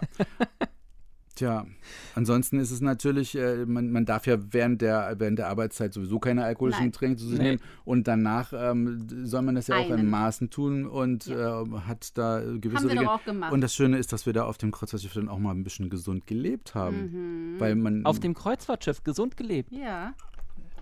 Also Ja, nicht, dass wir Sport Sport gemacht. gemacht hätten. Aber wir sind nicht einmal mit dem Fahrstuhl gefahren. Doch mit dem Koffer am Anfang und am Ende, aber wir sind ansonsten nur die Treppen gelaufen.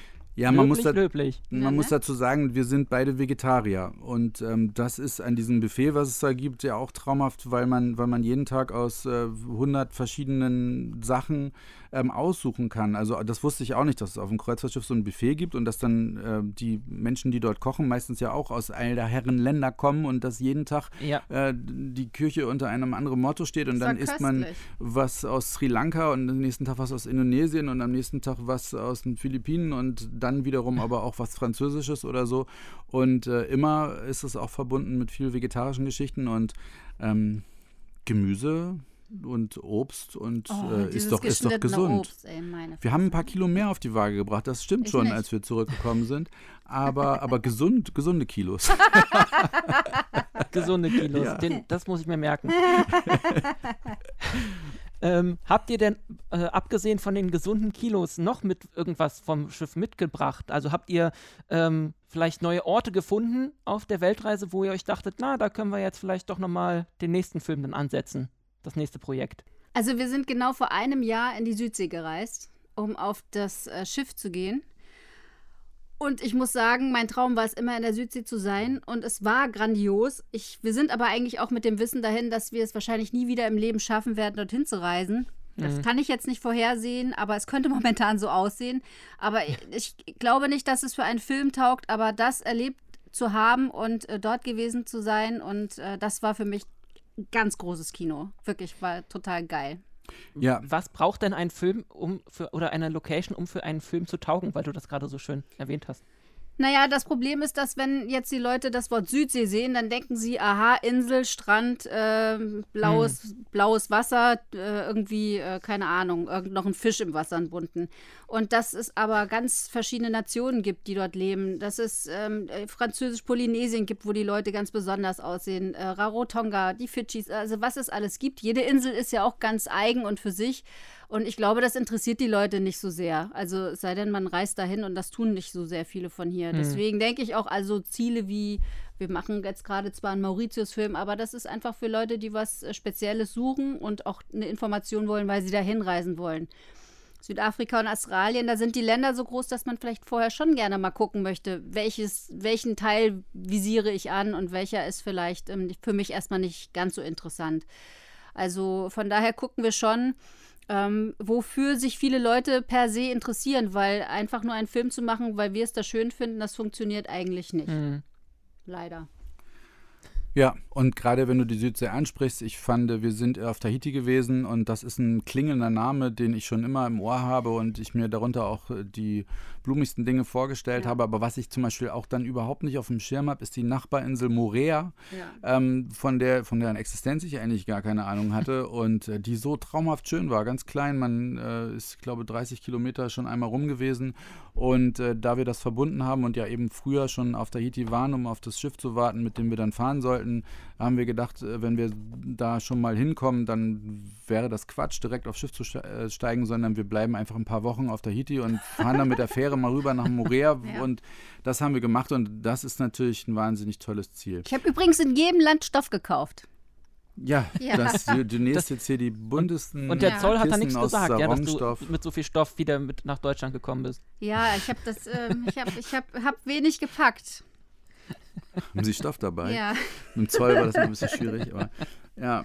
Ja, aber äh, wie, wie Silke sagt, ähm, von Tahiti und Morea einen Reisefilm zu machen, würde nicht funktionieren, weil das Interesse einfach zu gering ist, das nicht so im Fokus mhm. steht und wir brauchen ähm, ein, äh, eine fünfstellige Besucherzahl, also 10, 20, 30.000 Leute müssten es schon nicht. sein, um überhaupt die Kosten wieder reinzuspielen eines Filmes. Und dann sollten nicht. eigentlich noch ein paar mehr kommen, damit wir die anderthalb Jahre, die wir nichts verdient haben, dann kompensieren können. Und, und, und, Dreamer. So, und deswegen funktionieren eigentlich dann eher wahrscheinlich Länder. Ich war noch nie auf Kuba, das finde ich wahnsinnig spannend. Äh, das mhm. ist, glaube ich, im Fokus, im Interesse. Es ist ein Land im Umbruch, es ist wahnsinnig vielfältig. Es äh, hat alles, was so die Landschaft hergibt, von Wasserfällen über Regenwald Wald bis hin zu bunten Tieren. Also wir müssen dafür brennen, ganz grundsätzlich, ja. sonst können wir darüber auch keinen Film machen. Und, ähm, und die Menschen sind ja nicht unattraktiv, die da leben und die haben bestimmt auch tolle Geschichten zu erzählen.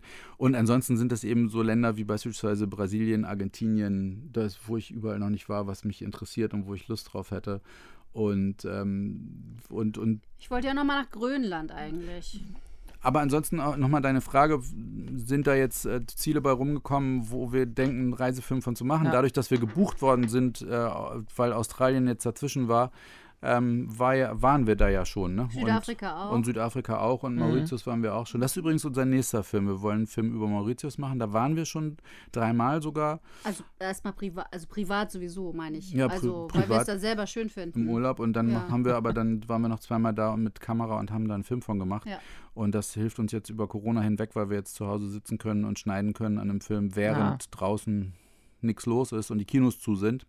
Ja. Und äh, wir wollten eigentlich Mauritius nicht ins Kino bringen, aber vielleicht nee. äh, zeigen wir das mal in dem einen oder anderen Kino und gucken, was passiert, ob überhaupt Leute kommen, weil die Insel ist natürlich auch so klein, es fahren so wenig Leute aus Deutschland hin, dass wir auch nicht glauben, dass das jetzt ein wahnsinniger Hit im Kino wird. Aber es ist natürlich, wird natürlich auch wieder ein wunderschöner Film, weil diese Insel so toll ist und die Menschen so toll sind und die Landschaft und die Korallenriffe, ey, unter Wasser, was da abgeht, das ist einfach fantastisch. Und jetzt kommt dann auch noch diese Ölkatastrophe dazu, ey, das ist ähm. Könnt ihr denn tauchen? Ja. Ich meine, das würde sich ja dann anbieten. Ja, also ich schnorchel, Christian taucht. Da haben wir uns aufgeteilt. Okay. Ja, ich habe hab mal in Australien, das war so 95 oder irgendwas, einen Paddy Open Diver Tauchkurs gemacht, allerdings nur so diesen Anfängerkurs bis 20 Meter oder 18. Und äh, ab und an tauche ich dann nochmal oder leih mir irgendwo Taucherequipment und tauche dann mit irgendeinem Tauchbuddy da und machen ein paar Aufnahmen, weil das ist einfach schön. In Südafrika haben wir das auch gemacht, haben wir eine Tauchtour gemacht. Ich wusste gar nicht, dass Südafrika so ein Tauchspot ist, aber in Sotwana Bay beispielsweise gibt es ein Korallenriff, das schlägt äh, oder das schlägt nicht, aber es äh, ist absolut, äh, hält es mit mit dem Roten Meer oder wo ich auch schon getaucht bin oder dem Great Barrier Reef. Ist halt nur klein, aber wunderschön und ja. Äh, was wir da alles gesehen haben, ja. unfassbar. Ja lasst mal von dem Warmen jetzt äh, zurück ins, ins Kalte gehen, nach Spitzbergen. Da wollte ich jetzt ja noch mal ein bisschen genauer drüber reden. Ähm, ihr habt euch also ein, ein, ein Boot gesucht und seid einfach mal hochgefahren. Oder steckt da ein bisschen mehr dahinter? Was ist die genaue äh, Entstehungsgeschichte vom Spitzbergen-Film? Wir hatten Spitzbergen gar nicht auf dem Zettel. Wir waren. Ich wollte nach Grönland. Wolltest du? Also irgendwo nach, nach Grönland. Ach so, ja. ja, aber naja, aber wir hatten es nicht auf dem Zettel. Wir waren, wir waren auf einer, also es gibt ein weiteres Standbein, was wir manchmal machen, ist, dass wenn, es gibt ja so Reisemessen in Deutschland, die ITB in Berlin oder die CMT in Stuttgart oder so, und da gibt es, äh, gibt es Filmzelte oder Filmorte, wo man, wo eine Leinwand ist und wo man wegen 100 oder 200 Leute reinpassen und dann kommen äh, im Auftrag von Reisebüros beispielsweise, zeigt dann jemand äh, eine halbe Stunde Südafrika-Film. So, und das haben wir mhm. gemacht. Wir haben da den Leuten was über Südafrika erzählt und unsere Aufnahmen gezeigt. Und dann kam jemand auf uns zu, der sagte, ähm, oh, mach doch mal was über die Arktis. Und da haben wir beide gesagt, Nö. Grönland? das ist ein, zu nee, kalt. Das ist zu kalt. Das ist ja. zu kalt. Ja, Grönland kam erst Ich wollte das nur bereisen. Ich wollte da ja nicht filmen. Und dann hat er gesagt, ich, hat er gesagt, warum nicht? Erstens ist es zu teuer, zweitens, wie sollen wir da hin? Drittens muss man mit dem Schiff unterwegs sein, wir haben kein Schiff. Viertens ähm, ist es viel zu kalt. kalt. Die, wir, man, es ist nur weiß und blau die Farbe, die vorherrscht und nicht bunt und äh, es gibt keine, keine Menschen, die da vor Ort sind. Und dann hat er gesagt, und zehntens habt ihr überhaupt gar keine Ahnung. Ihr kommt jetzt mal mit und ich habe einen Laptop dabei und dann zeige ich euch mal ein paar Bilder. Und er hat uns dann ein paar Bilder gezeigt von der Arktis und von Eisbären und von Blauwalen und von Gletschern. Und dann hat er gesagt, das hast du alles gemacht? Ja, aber er meinte, ich habe nur Fotos gemacht und ähm, mach doch mal einen Film. Und dann ähm, haben wir zusammen mit ihm, äh, sind wir dann auf Chris Brüttel gestoßen, auf den Arctic Nature Guide, der auf Spitzbergen wohnt und ähm, dann äh, mit dem Eigner des Schiffes. Und äh, dann hat sich das so langsam zusammen formiert und dann sind wir auf einer Reise, wo auch Normalsterbliche mitgefahren sind, also die diese Reise im Prinzip gebucht haben als Expeditionsreise. Ähm, mhm. Es waren ganze sieben Menschen, die noch da an Bord waren. Und es war eine, eine mhm. Fotoreise. Also es waren fotobegeisterte Fotoenthusiasten, die dort äh, in dem spätsommerlichen Licht, tiefstehende Sonne, tolle Fotos machen wollten. Oh. Und wir haben das Ganze filmisch begleitet und hatten eben den Arctic Nature Guide dabei, den man braucht, weil man äh, nicht an Land gehen darf, wenn man keine Ausbildung an der Waffe hat, kein Gewehr zum eigenen Schutz, eine Signalpistole ja. oder so. Wäre auch Quatsch. Die sollen natürlich nicht zum Einsatz kommen, aber das äh, darf man nicht, äh, dieses Naturschutzgebiet betreten. Und mhm. so sind wir dann dazu gekommen und wir haben diese Reise gemacht und eigentlich sollte das der Auftakt werden von mehreren Reisen, einmal nach Spitzbergen, einmal nach Grönland und da wolltest du eigentlich hin. Ja. Aber das hat alles nicht geklappt, weil durch Corona keine Reisen, ähm, dann äh, sind noch viele andere Dinge dazwischen gekommen ja. und außerdem war dann die Spitzbergenreise schon so fantastisch, dass wir gesagt haben, wenn wir jetzt noch Grönland zur Hälfte mitnehmen und am besten noch Kanada dazu oder Alaska, ja. dann äh, kriegt Spitzbergen einen zu kleinen Anteil daran und das wäre schade. Und deswegen mhm. haben wir davon dann einen abendfüllenden Kinofilm gemacht über Spitzbergen ähm, der leider ja. nicht im Kino so richtig stattgefunden hat. Also wir Aber haben, eigentlich ist er richtig toll geworden, muss ja. man sagen. Es wären bestimmt 100.000 Leute gekommen. Wir hatten ähm, nur zwölf Vorpremieren, auf denen wir persönlich mit dabei sein konnten, von über 100, die wir bereits ausgemacht hatten. Wir hatten 312 Kinos, die fest bei uns gebucht hatten, mit 2.500 Spielterminen und die sind alle abgesagt worden. Ähm, Und äh, bei den ersten paar sind insgesamt 9500 oder sind wir jetzt schon bei 10.000 Besuchern Wir sind schon über 10.000. vor Corona ja. gewesen und dann zack, von einem Moment auf den anderen alles, äh, alles dicht und dann kurz wieder aufgemacht im Sonne, Sommer, aber im Sommer guckt sich auch keiner einen Reisefilm an und jetzt im ja, Oktober, November, Dezember ist ja schon wieder alles zu und mal gucken, wann die Kinos wieder aufmachen. Aber Mhm. das, das, das würden wir dann mal abschreiben und wir kümmern uns jetzt einfach mal um ein neues Ja. Filmprojekt und versuchen damit dann durchzustarten. Also wir wollen jetzt nicht jammern. Wir, wir, uns geht's gut, wir sind gesund, das ist das Wichtigste. Und wir haben geringe Fixkosten. Also wir wohnen hier in unserer Bude, wir zahlen Miete, wir haben kein Reitpferd, kein Ferrari, wir haben, kein, wir haben noch nicht mal ein Auto, also jetzt mal außer unser Wohnmobil, mit dem wir auf Tour sind. Aber ähm, wir fahren Bus und Bahn, wir, wir ähm, laufen, wir fahren Fahrrad und das reicht uns. Und wir haben geringe Fixkosten und ähm, deswegen werden wir das wohl irgendwie überstehen und hoffen, weitermachen zu können, wenn irgendwann mal die Bevölkerung durchgeimpft ist. Hm. Ähm, Nochmal zu Spitzbergen. Wie Ja. lange wart ihr denn jetzt genau da unterwegs und wie kann ich mir das äh, vorstellen, euer Alltag da auf dem, auf dem Kutter? Ähm, auch da, wie war so der, der, der Plan? Ähm, oder wie, wie gab es da einen Plan oder wo ist das Schiff dann der Kutter lang gefahren? Und ja, wie sind so da eure Eindrücke? Erzählt mal ein bisschen was. Was habt ihr gesehen? Was für Tiere?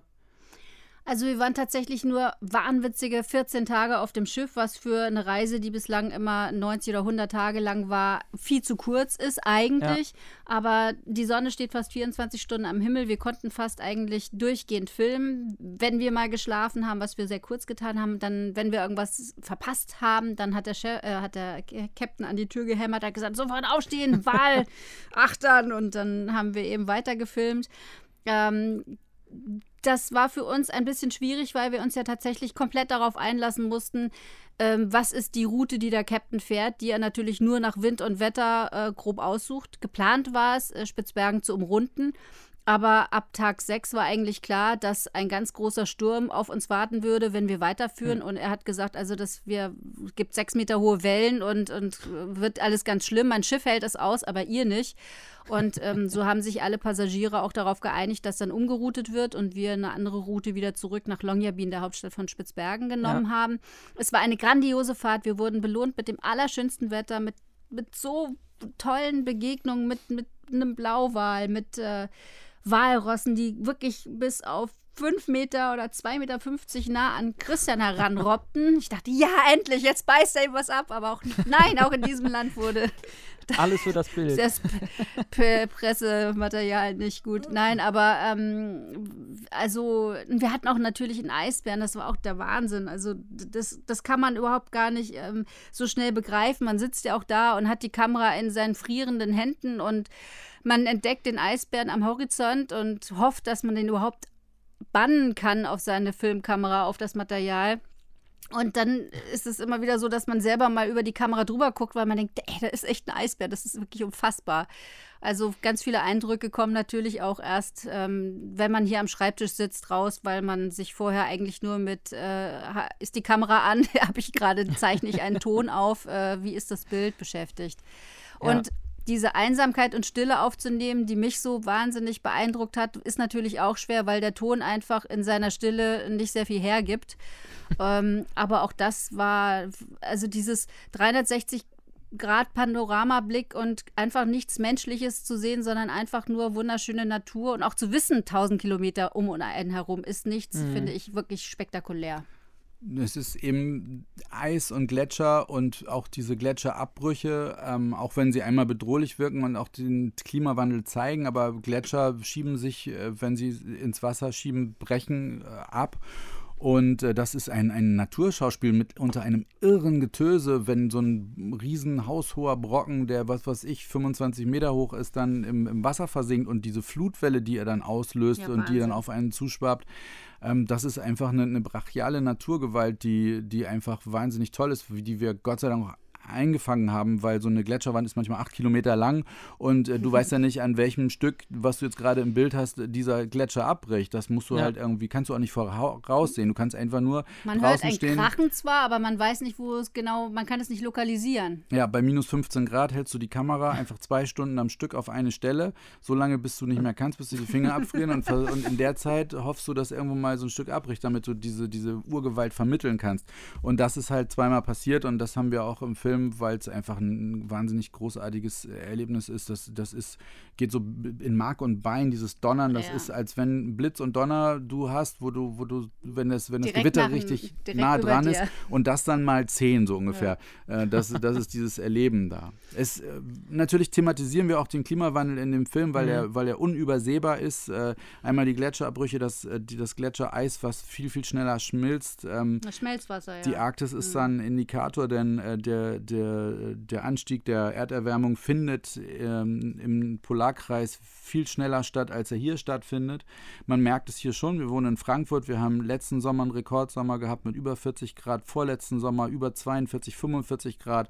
Äh, das hatten wir früher nicht und man merkt das ganz deutlich, dass dieser Trend dazu ist, denn wir haben ja eigentlich äh, jetzt auch im Winter, wir sind im Dezember, haben wir Wanderungen hier gemacht äh, in Frankfurt, noch bei, bei 17 Grad oder was. Das ist, ist ja absolut irre. Mhm. Ähm, und da oben hatten sie jetzt äh, in, auf Spitzbergen 21 Grad im Sommer gemessen. Das ist eine Temperatur, die ist noch nie da gewesen. Und, ähm, und das sieht man da vor Ort. Wenn man mit den Leuten spricht, sagen die, ähm, wir haben hier vor zehn Jahren, war dieser Fjord an, ähm, hat, war der an 40 Tagen eisfrei. Jetzt ist er an 200 Tagen eisfrei, dieser Fjord. Früher mhm. konnten wir da rüber wandern zu unseren Nachbarn, jetzt können wir mit dem Schiff dahin fahren. Ähm, das ist äh, alles sehr, sehr bedrohlich und ähm, irgendwie was mich jetzt ja ganz positiv stimmt, ist, dass in, bei Corona konnte man ganz viel plötzlich machen und entscheiden und äh, dagegen anwirken innerhalb kürzester Zeit. Äh, aber man hat die Bedrohung direkt da und der Klimawandel, ja. der wird sich erst in 10, 20 und 30 Jahren zeigen, aber man muss jetzt handeln, aber man muss es tatsächlich auch. Und ja. dass das nicht getan wird, ist eigentlich wirklich widersinnig und Quatsch. Ähm, da, und das ist, finde ich, sollte man auch nicht jedem Einzelnen überlassen, sondern das muss ganz klar äh, die Politik vorgeben, auch wenn dann jeder Einzelne vielleicht murrt, weil er wieder Einschränkungen hat, ähm, hoch 10. Aber ähm, das muss man zum Wohle der, des, des, Überlebens der Erde und mhm. der äh, Flora und Fauna, ähm, wozu wir Menschen ja auch gehören, ähm, ja. einfach mal tun. Sonst ja, nee, ich finde ich find das äh, Thema ja selbst äh, mega interessant und mega spannend. Also gerade jetzt, äh, was, weil ihr jetzt oben in der Arktis wart, ähm, da gab es ja vor kurzem diese Polarstern-Expedition von dem Forschungsschiff, was sich einfach mal ein Jahr lang da oben äh, in der Arktis hat einfrieren lassen ja. und dann einfach mitgetrieben ist mit dem, mit dem äh, ja, Polareis. Und ähm, die Doku oder die Reportage dazu ist, ist, die sind mega, mega wahnsinnig geworden. Die Bilder sind großartig. Und wenn man sich halt überlegt, dass das Ganze in ein paar Jahren oder, oder ja, noch nicht mal 10, 20 Jahre, keine Ahnung, dann einfach eisfrei ist da oben im Sommer, ähm, dann wird dann schon ganz anders. Also ja, ja das Absolut. haben wir auch verfolgt. Die haben eine super, ähm, super Webseite gehabt, wo man das verfolgen konnte, was die jeden Tag machen. Die haben auch tolle Posts gemacht. Man konnte immer dabei sein bei dieser ganzen Expedition. Das war sensationell. Da oben, das war sensationell gemacht. Und ähm, das haben wir uns tatsächlich auch angeguckt. Das kann ich auch wirklich jedem empfehlen, sich die Doku anzugucken. Und das Buch ähm, würde ich auch gerne lesen dazu, was ist jetzt, was rausgekommen ist gerade. Das liegt bei mir, also das äh, Expeditionstagebuch von ja, dem Markus ne? Expeditionsleiter. Ne? Ja. Ist sehr, sehr großartig. Ich bin bis zur Hälfte durch. Ähm, die meiste Zeit reg regt er sich auf über die Eisbären, die die ganze Technik ähm, zerbeißen. Ach was. ja. Die Frage war, ähm, er ist ja nicht die ganze Zeit dabei. Ähm, ist es trotzdem die komplette Expedition oder nur die Teile, in denen, bei denen er dabei in, war? Soweit ich weiß, nur da, wo er dabei ist. Okay, alles klar. Gut zu wissen. Ja. Aber ich, auch ein sehr empfehlenswertes Buch zu dem Thema ja, Klimawandel. Kann ich mir vorstellen. Ich wollte auch gerne noch mal ein Wort dazu sagen, weil äh, wenn ich jetzt sage, ich finde das, wär, fände das toll, dass man was äh, gegen den Klima oder ähm, gegen die Erderwärmung tut. D äh, mhm. und im gleichen Atemzug sage, dass wir auf Kreuzfahrtschiffen äh, Schiffen äh, Lektoren beispielsweise sind. Oder ähm, dass man ein Auto fährt oder ein Diesel fährt oder dass man ähm, Dinge kauft, die man sich hin und her schicken lässt der Mensch lebt und ähm, wir tun ganz viele schreckliche Dinge und das muss sich tatsächlich in Zukunft alles ändern. Und Schiffe, die jetzt noch mit Schiffsdiesel fahren, werden in Zukunft vielleicht mit anderen Antriebsmöglichkeiten fahren und äh, vielleicht gibt es auch noch was Umweltfreundliches oder was, was Schickeres oder was Besseres, einfach als, als ähm, Flüssiggas oder was ist das, LNG-Zeug oder so, ne? Mhm, ähm, was, genau. ich halt, was ich halt wirklich kontraproduktiv finde, ist, wenn Menschen sehr viel damit beschäftigt sind, mit dem Finger auf andere Leute zu zeigen und zu sagen, ja, aber du machst das und du machst diese Fehler und, und das dann gegen wechselseitig einfach, das spaltet die Gesellschaft. Ich finde das einfach, wär, es wäre sehr, sehr schön, wenn alle Menschen, denn jeder hat was mit sich rumzutragen und man hinterlässt einen ökologischen äh, Fußabdruck. Selbst wenn man einfach Kinder in die Welt setzt, tut man das. Und wer würde jemandem verbieten wollen zu sagen, ich möchte gerne zwei oder drei Kinder haben? Mhm. Ähm, ich finde das totaler Quatsch, wenn man sich zerfleischt, sondern ich fände es, wenn man konstruktiv an die ganze Geschichte rangeht und sagt, ähm, wir gucken nicht, was ist eigentlich, ähm, was sind die Unterschiede zwischen uns Menschen und was macht uns, was spaltet uns, sondern ich möchte gerne, dass die Menschen an einem Strang ziehen und dass sie sagen, was können wir gemeinsam tun, um dieses Problem zu lösen? Weil ähm, dieses mit dem Finger auf jemand anders zu zeigen, äh, das finde ich sowas von, von kontraproduktiv äh, bis hinten gegen, das äh, nervt mich ehrlich gesagt. Ja. ja. Mehr miteinander anstatt gegeneinander ja. einfach. Unbedingt. Ähm, dann sind wir ja eigentlich schon wieder beim nächsten Thema, nämlich äh, Zukunft. Wo geht die Reise hin? Mhm. Ähm, wo geht die Reise bei euch hin? Was sind eure äh, aktuellen Projekte? Ihr habt Mauritius erwähnt. Ähm, ist noch mehr in der Pipeline? Wo wollt ihr noch hin, beziehungsweise wo wolltet ihr immer schon mal hin? Filme machen.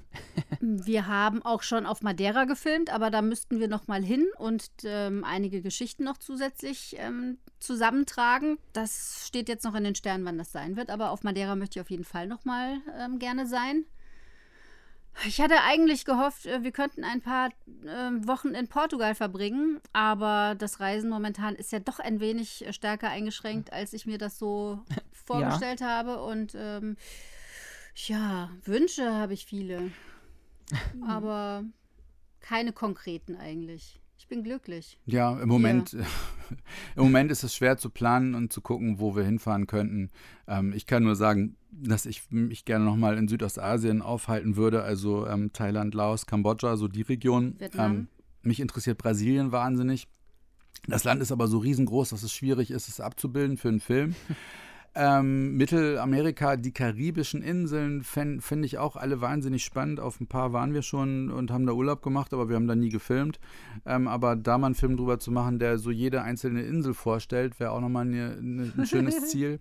ähm, es geht, also ja, was das Einzige, was was bestimmt wunderschön ist, aber mich jetzt filmisch nicht so sehr interessiert. Und es gibt da auch schon eine ganze Reihe, das ist ähm, alles, was so ähm, östlich von, von Deutschland liegt. Also ob das alles Dan-Länder sind, Kasachstan und Usbekistan. Und, äh, und so, das, ja. das habe ich schon oft gesehen ähm, im Film. Äh, es ist halt äh, so ein bisschen sehr, sehr viel Stein und sehr viel karge Landschaft. Und ich finde das einfach wenn das Bild üppig ist, also wenn es Regenwald gibt und wenn bunte Schmetterlinge umherfliegen mhm. und wenn Costa Rica. Ja, Costa Rica oder so, dann dann äh, spricht das meine Sinne an. Ne? Ich bin jetzt nicht, ich bin eigentlich gar nicht so der Outback-Typ oder der Wüstentyp. Ich meine, ich heiße mit Nachnamen Wüstenberg, aber irgendwie haben meine Vorfahren da jemanden Sind in der, der Familie gehabt. Ja, du hast ganz schön rumgeheult, als in Namibia deine Schu Schuhe voller Wüstensand waren. Ey, meine Fresse. ich möchte aber auch mal gerne sagen, dass wir jetzt keine Menschen sind, die so eine Bucketlist haben und sagen sagen, wir müssen unbedingt noch das und das und das machen. Wir ähm, leben ein wunderschönes Leben und gestalten es uns so, wie wir das gerne möchten und haben eigentlich schon wahnsinnig viele tolle Dinge erlebt und haben auch bei Anfang Corona festgestellt, dass wenn wir jetzt keine Chance mehr hätten, irgendwo hinzureisen, dann wären wir auch wahnsinnig glücklich und würden nichts äh, unbedingt vermissen. Ähm, für mich gilt das noch und ähm, was auch immer die Zukunft bringen wird und wo man hinreisen kann, das können wir leider nicht bestimmen. Und ähm, von daher, ich finde es schön zu Hause. Mal zur Abwechslung. Kein Koffer packen. Also nicht wir waren, den ganzen Scheiß rein und rausbringen. Wir waren berufsbedingt, waren ja. wir einfach tatsächlich jetzt mal 15 Jahre unterwegs ja. oder 12, 13, ich weiß nicht. Und wir waren immer unterwegs. Wir haben eigentlich äh, fünf bis ja, fünf bis sechs Monate hier in Frankfurt äh, geschnitten, aber ansonsten sind wir im Prinzip permanent auf der ganzen Weltgeschichte unterwegs gewesen. Und äh, Corona gibt uns jetzt auch, das ist für uns ein, zumindest ein positiver Effekt, ähm, auch mal innezuhalten, durchzuatmen, ähm, hier ein paar Dinge in Ordnung zu bringen, aufzuräumen und äh, ein paar Fotos zu sortieren und mal rumzuwursteln zu Hause. Alles Dinge, die wir eigentlich nie getan haben. Und das ist auch ganz schön. Äh, und, und aber ich denke. Das hättet ihr doch mal mit der Kamera begleiten können. Boah, nee. das ist zu langweilig. Ja.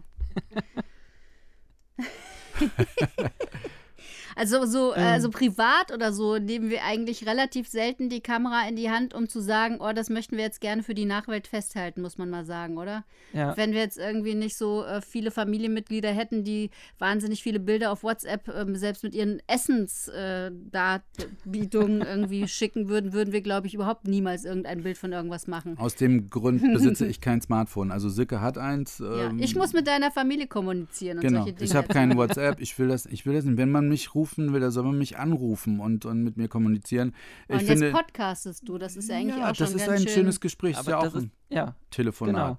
Und ähm, ich, ja. ich finde halt, äh, dieses permanent online zu sein und immer auf alles kurz zu antworten und da sind auch ganz viele Belanglosigkeiten dabei und ehrlich gesagt ähm, interessieren mich nicht so eine Aneinanderreihung von ganz vielen Belanglosigkeiten, sondern mir macht es einfach Spaß, mich länger mit Leuten auseinanderzusetzen, ein bisschen in die Tiefe zu gehen im Gespräch. Und ähm, ich finde das auch schön, wenn ein Gespräch ein Dialog ist, kein Monolog und wenn anschließend beide von diesem Gespräch ein bisschen was mitnehmen können, konnten und ähm, ja, das, das, das macht mir Spaß. Das regt meinen Geist an. Mein ja, All. das ist schön. Das, aber wir haben heute ganz schön, dafür haben wir ganz schön wenig von Basti heute erfahren. Ja, das, das machen wir dann in Teil 2. nee, aber das war doch das perfekte Plädoyer für äh, mehr Podcasten. Unbedingt. Die Leute müssen einfach miteinander reden. Ja. Ja, ja, das tut mir leid, Basti, dass wir jetzt von dir nicht so viel erfahren haben, aber das ist nun mal auch das Wesen eines Moderators, dass er, dass er die Leute fragt dann. Ne? Und ja, du bist aber auch eine Sabbeltasche. Ja, erzähl Und, doch einfach äh, nochmal. Wer, wer mehr von mir erfahren möchte, der kann auch gerne äh, eine Mail erstmal an äh, mich hier schreiben, podcast.euderion.berlin. Dann haben wir das nämlich auch schon mal untergebracht. Ähm, dann kommt man da auch nochmal ins Gespräch. Ja, oder hört euch auch die anderen Podcasts an mit Basti. Die sind ganz toll. Ja. Wir haben schon ja. mal in zwei reingehört. Ja, ähm, es werden immer mehr. Ich habe ja, wie gesagt, durch das Schiff einfach so viele interessante Leute kennengelernt. Und wie ich ja vorhin schon meinte, jeder Mensch hat irgendwie eine Geschichte, die er erzählen kann. Und äh, Themen gibt es genug. Und interessante Menschen sowieso. Ja, das finden wir auch. Bei uns sind Dann, auch dort viele Freundschaften ja. entstanden und wir sind immer noch in Kontakt. Äh, nicht nur mit dir, sondern auch mit ähm, vielen anderen Leuten, ähm, auch die, die anderen Lektoren oder die Gastkünstler oder so. Mhm. Wir sind also immer. eine große Bereicherung ja. auf jeden Fall in unserem Leben. Das auf jeden Fall haben uns auch an Land gegenseitig noch besucht oder sind in telefonischen Kontakt. Das stimmt. Das ist schön. Dann lasst uns mal langsam zum Ende kommen. Wir sind jetzt schon, ja, fast eine Stunde 45 bald. Mhm. Das ist, glaube ich, eine ganz gute Länge. ähm, ähm, ja, wollt ihr noch mal zum Ende hin etwas loswerden? Wo kann man denn äh, eure Filme finden? Wo, man, wo kann man euch finden? Wie kann man mit euch in Kontakt treten? Was wollt ihr noch loswerden? 090. 556. nee, wir haben äh, eine Webseite, die heißt www.comfilm.de und das ist natürlich total bescheuert ausgesuchter Name, weil jetzt die Leute denken, wie Comfilm? Wie schreibt man denn das? Wie buchstabiert man das? Komm her Film oder was? Nee, Comfilm. Also Cäsar Automata Film in einem Wort.de. Äh, man kann uns aber auch googeln, Christian Wüstenberg oder Silke Schranz wird man, glaube ich, finden an die Webseite oder auch unsere Filmtitel, Südafrika der Kinofilm. Wir haben Facebook-Seiten. Eine ja. YouTube-Channel. Ja, haben wir auch haben alles. Wir. Haben wir auch alles. Wir, wir haben alles. Wir Wenn, sind voll New School. Na, ich werde auf jeden Fall alle Seiten, die ich von euch finde, verlinken. Das finde ich ganz toll. Also wenn man, das ist ja nun ein Podcast, ist äh, kein, leider kein visuelles Medium, sonst könntest du ja immer mal wieder so unser, unsere Aufnahmen, von denen wir geredet haben, das haben wir ja alles visuell umgesetzt, äh, einspielen. Aber man kann sich ja zumindest unsere Trailer mal auf der Webseite angucken. Genau, ich werde das einfach alles verlinken und äh, auch in den Blogartikel schreiben. Dann so, äh, werde ich da, sieht man da so ein paar Vorschaubilder. Wir können so viel von dir lernen. Zuschicken. Ja, sehe schon, du bist ein Fuchs und du, ja. du weißt Bescheid und dann verlinkst du das und wir, wir sind oldschool und haben keine Ahnung von, aber ich bin mir sicher, dass falls Leute sich das Gesabbel anderthalb Stunden angehört haben und bis zum Ende, dann sage ich schon mal Danke unbekannterweise an alle Menschen, die das getan haben. Ja. Dann musst du jetzt aber auch mal tatsächlich mal einen Trailer von uns angucken. Definitiv. Und äh, wie gesagt, es ist ja, wir nehmen ja gerade kurz vor Weihnachten auf. Das heißt, äh, falls jemand noch unbedingt ein Weihnachtsgeschenk äh, kaufen muss Wir oder möchte. versenden sofort. Ja, wir sind, wir, sind, wir versenden. schneller genau. als Amazon. Und immer direkt bei uns bestellen. Wir, wir verschicken es Ja. am Tag noch. Wir bringen das sofort zum, zum Post und schicken das los. Und in 99% aller Fälle ist es schon am nächsten Tag da. Wir sind schneller als Amazon. Die Ja, Arbeitsbedingungen bei uns sind fairer. Also Findest du? ja, für Finde ich dich sehr, sehr gut. Für, für mich, Für mich nicht. ja, geht so. Also bis 21.12. könntet ihr euch aber schon entscheiden, weil da haben wir wenigstens noch die Chance, dass es ankommen Ja, könnte. ja. Ja. Ansonsten gibt es die Filme ja auch größtenteils oder schon alle als Stream oder nur Nein. größtenteils? Nee, vier gibt es als Stream. Ist aber auch auf Ah. unserer Webseite, wenn man auf der Startseite ganz runter scrollt, sieht man die vier Filme, die es als Stream gibt.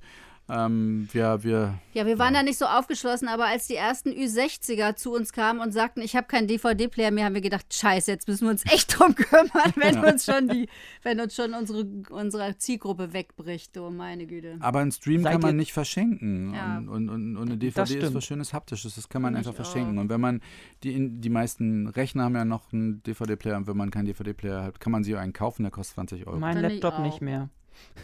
Was? Du hast keinen mehr? Mein Laptop hat kein Laufwerk mehr. Ja, kauft ihr Das, eins, äh, Mann. Externes Laufwerk kostet auch nur 15 Euro. Ja, Ja, ja. nee, aber äh, ihr seid da doch eher noch der Verfechter der, äh, der physikalischen Medien, also dass man sich da irgendwas ins Ja. Regal stellen kann. Es Ja. ist bei mir genau wie beim Buch. Ich habe kein E-Book. Ich habe, ich, wenn ich lese, lese ich ähm, haptisch. Ich blättere Seiten um und Silke macht das mit dem E-Book und es würde mich, ich würde, bis mich würde das nerven und ich möchte auch gerne, wenn ich mir so ein Produkt kaufe, es mir einschließend in den Schrank stellen und wenn ich dann irgendwas nachschlagen möchte, kann ich das tun und äh, da bin ich noch Oldschool und das, äh, ich, ich, ich verachte nicht Menschen, die die, die neuen Medien alle nutzen, aber ich finde es halt toll und das Schöne ist, dass wir davon leben, dass es noch ganz viele Leute gibt, die tatsächlich, obwohl man es gar nicht glauben mag, aber so viele Leute gibt, die noch DVDs oder Blu-rays haben wollen, weil sie Mhm. Die Qualität auf einer Blu-ray ist wesentlich besser, muss man technisch ja auch mal sagen, mit 35 Das musste man nämlich auch nochmal loswerden, das stimmt nämlich, ja. als äh, denn da passen 50 Gigabyte drauf und Stream hat ein paar Megabyte, wenn man so einen Film in 4K sich anguckt. Und äh, diese, diese Detailschärfe in Filmen und die Bitrate, die, dass keine Artefakte drin sind oder so, das lässt sich tatsächlich nur per Blu-ray genießen und das wissen einige Leute noch zu schätzen, genauso wie die Leute immer noch Platten kaufen oder CDs und nicht Spotify nutzen. Und davon leben wir immer noch. Und Ja, aber ich finde Unseren Podcast gibt es übrigens auch bei Spotify. Ja. Hey. Ich finde E-Books toll, weil wenn ich auf so einer Reise bin, dann verschlinge ich eine ganze Menge, damit ich mir nicht so viel Gesabbel von Christian anhören muss, ziehe ich mich zurück in meine eigene Welt. Wenn er einmal die Sprechperlen genommen hat, hört er gar nicht mehr auf. Und ähm, dann finde ich das ganz schön, dass mein Koffer danach voller Stoffe für zum Nähen, nicht andere Stoffe, ist und ich nicht 20 Bücher mitnehmen musste. Deswegen finde ich Ja, E-Books ich ganz, praktisch. ganz toll. Ja, das stimmt. Für, für wenn man viel unterwegs ist, sind E-Books schon klasse. Ja. Ja. Ja, haben wir das auch geklärt? Ja. Ähm, ich bedanke mich bei euch für dieses äh, wirklich schöne Gespräch. Und ich hoffe, euch hat euer erster Podcast gefallen. Ja, wir haben zu Das war der danken. Knaller. Danke, dass du uns an dieser Erfahrung hast teilhaben lassen. Danke für die tollen Fragen. Ja, gerne. Ich habe mir jetzt auch zwei Wochen äh, wirklich Mühe gemacht und äh, mir Sachen überlegt. Ähm, ja, nee, das ist schön. Und äh, wenn ihr wieder neue Projekte habt oder äh, irgendwas euch auf der Seele brennt und ihr wieder äh, reden wollt mit mir, dann können wir das gerne mal wiederholen. Ansonsten bedanke ich mich nochmal und äh, wünsche euch noch einen schönen Abend. Dankeschön gleichfalls. Wir sehen uns ja dann in Berlin in der Flipperhalle. Na, auf jeden Fall. Kommt Ja, vorbei, ganz genau, wenn da das wieder. Corona-mäßig geht. Alles Ja. klar. Dankeschön an dich. Ja. Und Dankeschön auch an Ich bin ein äh, ganz großer Fan von dir, Basti. ja. Oh, Ja. Und Gruß an die Kollegen, die wir alle zusammen kennengelernt haben noch. Die haben das jetzt hoffentlich auch gehört. Ja, so Danke Erik und euch. Katja beispielsweise und Bitte ganz dich. viele, ja. Ja, Weißt du? Die Ja. kann man alle nicht namentlich aufziehen. Sind ja so viele, die wir kennengelernt haben. Aber da nochmal schöne Grüße. ganz genau. Genau. Ciao, ciao. Tschüss, Basti. Ciao. Ja, das war mein Gespräch mit den beiden Fernwehmachern Silke Schranz und Christian Wüstenberg. Euch beiden nochmal vielen Dank für dieses super schöne Gespräch. Hat mir wirklich super viel Spaß gemacht. Und ich hoffe, euch da draußen auch. Ähm, ja, wenn ihr noch mehr über die beiden erfahren wollt, dann schaut doch mal auf ihre Internetseite comfilm.de oder auf unseren Blog unter diesem Podcast, denn da werde ich ein paar Impressionen und den Trailer zu dem aktuellen Spitzbergen-Film von den Fernwehmachern posten. Und ja, vielleicht motiviert euch das ja noch für das ein oder andere letzte Weihnachtsgeschenk, wenn ihr noch nicht alles haben solltet. Ja, ansonsten alle wichtigen Links und Infos poste ich natürlich unter diesem Podcast, sowohl bei Soundcloud als auch auf unserer Euderion Infinity Seite. Und ja, wir freuen uns natürlich auch immer auf Feedback. Ähm, schreibt uns doch mal an podcast.euderion.berlin, falls ihr Themenvorschläge habt, Kritik, Anregungen, wie auch immer, einfach nur mal mit uns schreiben wollt. Ist auch immer ganz nett. Ähm, ja, schreibt uns einfach mal eine E-Mail. Ja, ansonsten geht es in der nächsten Woche schon wieder weiter mit unserer regulären Podcast-Ausgabe. Dann ist auch wieder der Tim dabei. Dann auch wieder mit äh, relativ vielen Themen, die nur so vor Nerdigkeit triefen. Da könnt ihr euch schon mal besonders drauf freuen. Ähm, ja, ansonsten war es das von meiner Seite. Ähm, schön, dass ihr alle zugehört habt. Ähm, wir sehen uns dann, wie gesagt, zur nächsten Folge. Ähm, bis dahin bleibt gesund, bis bald und lebt lang und in Frieden.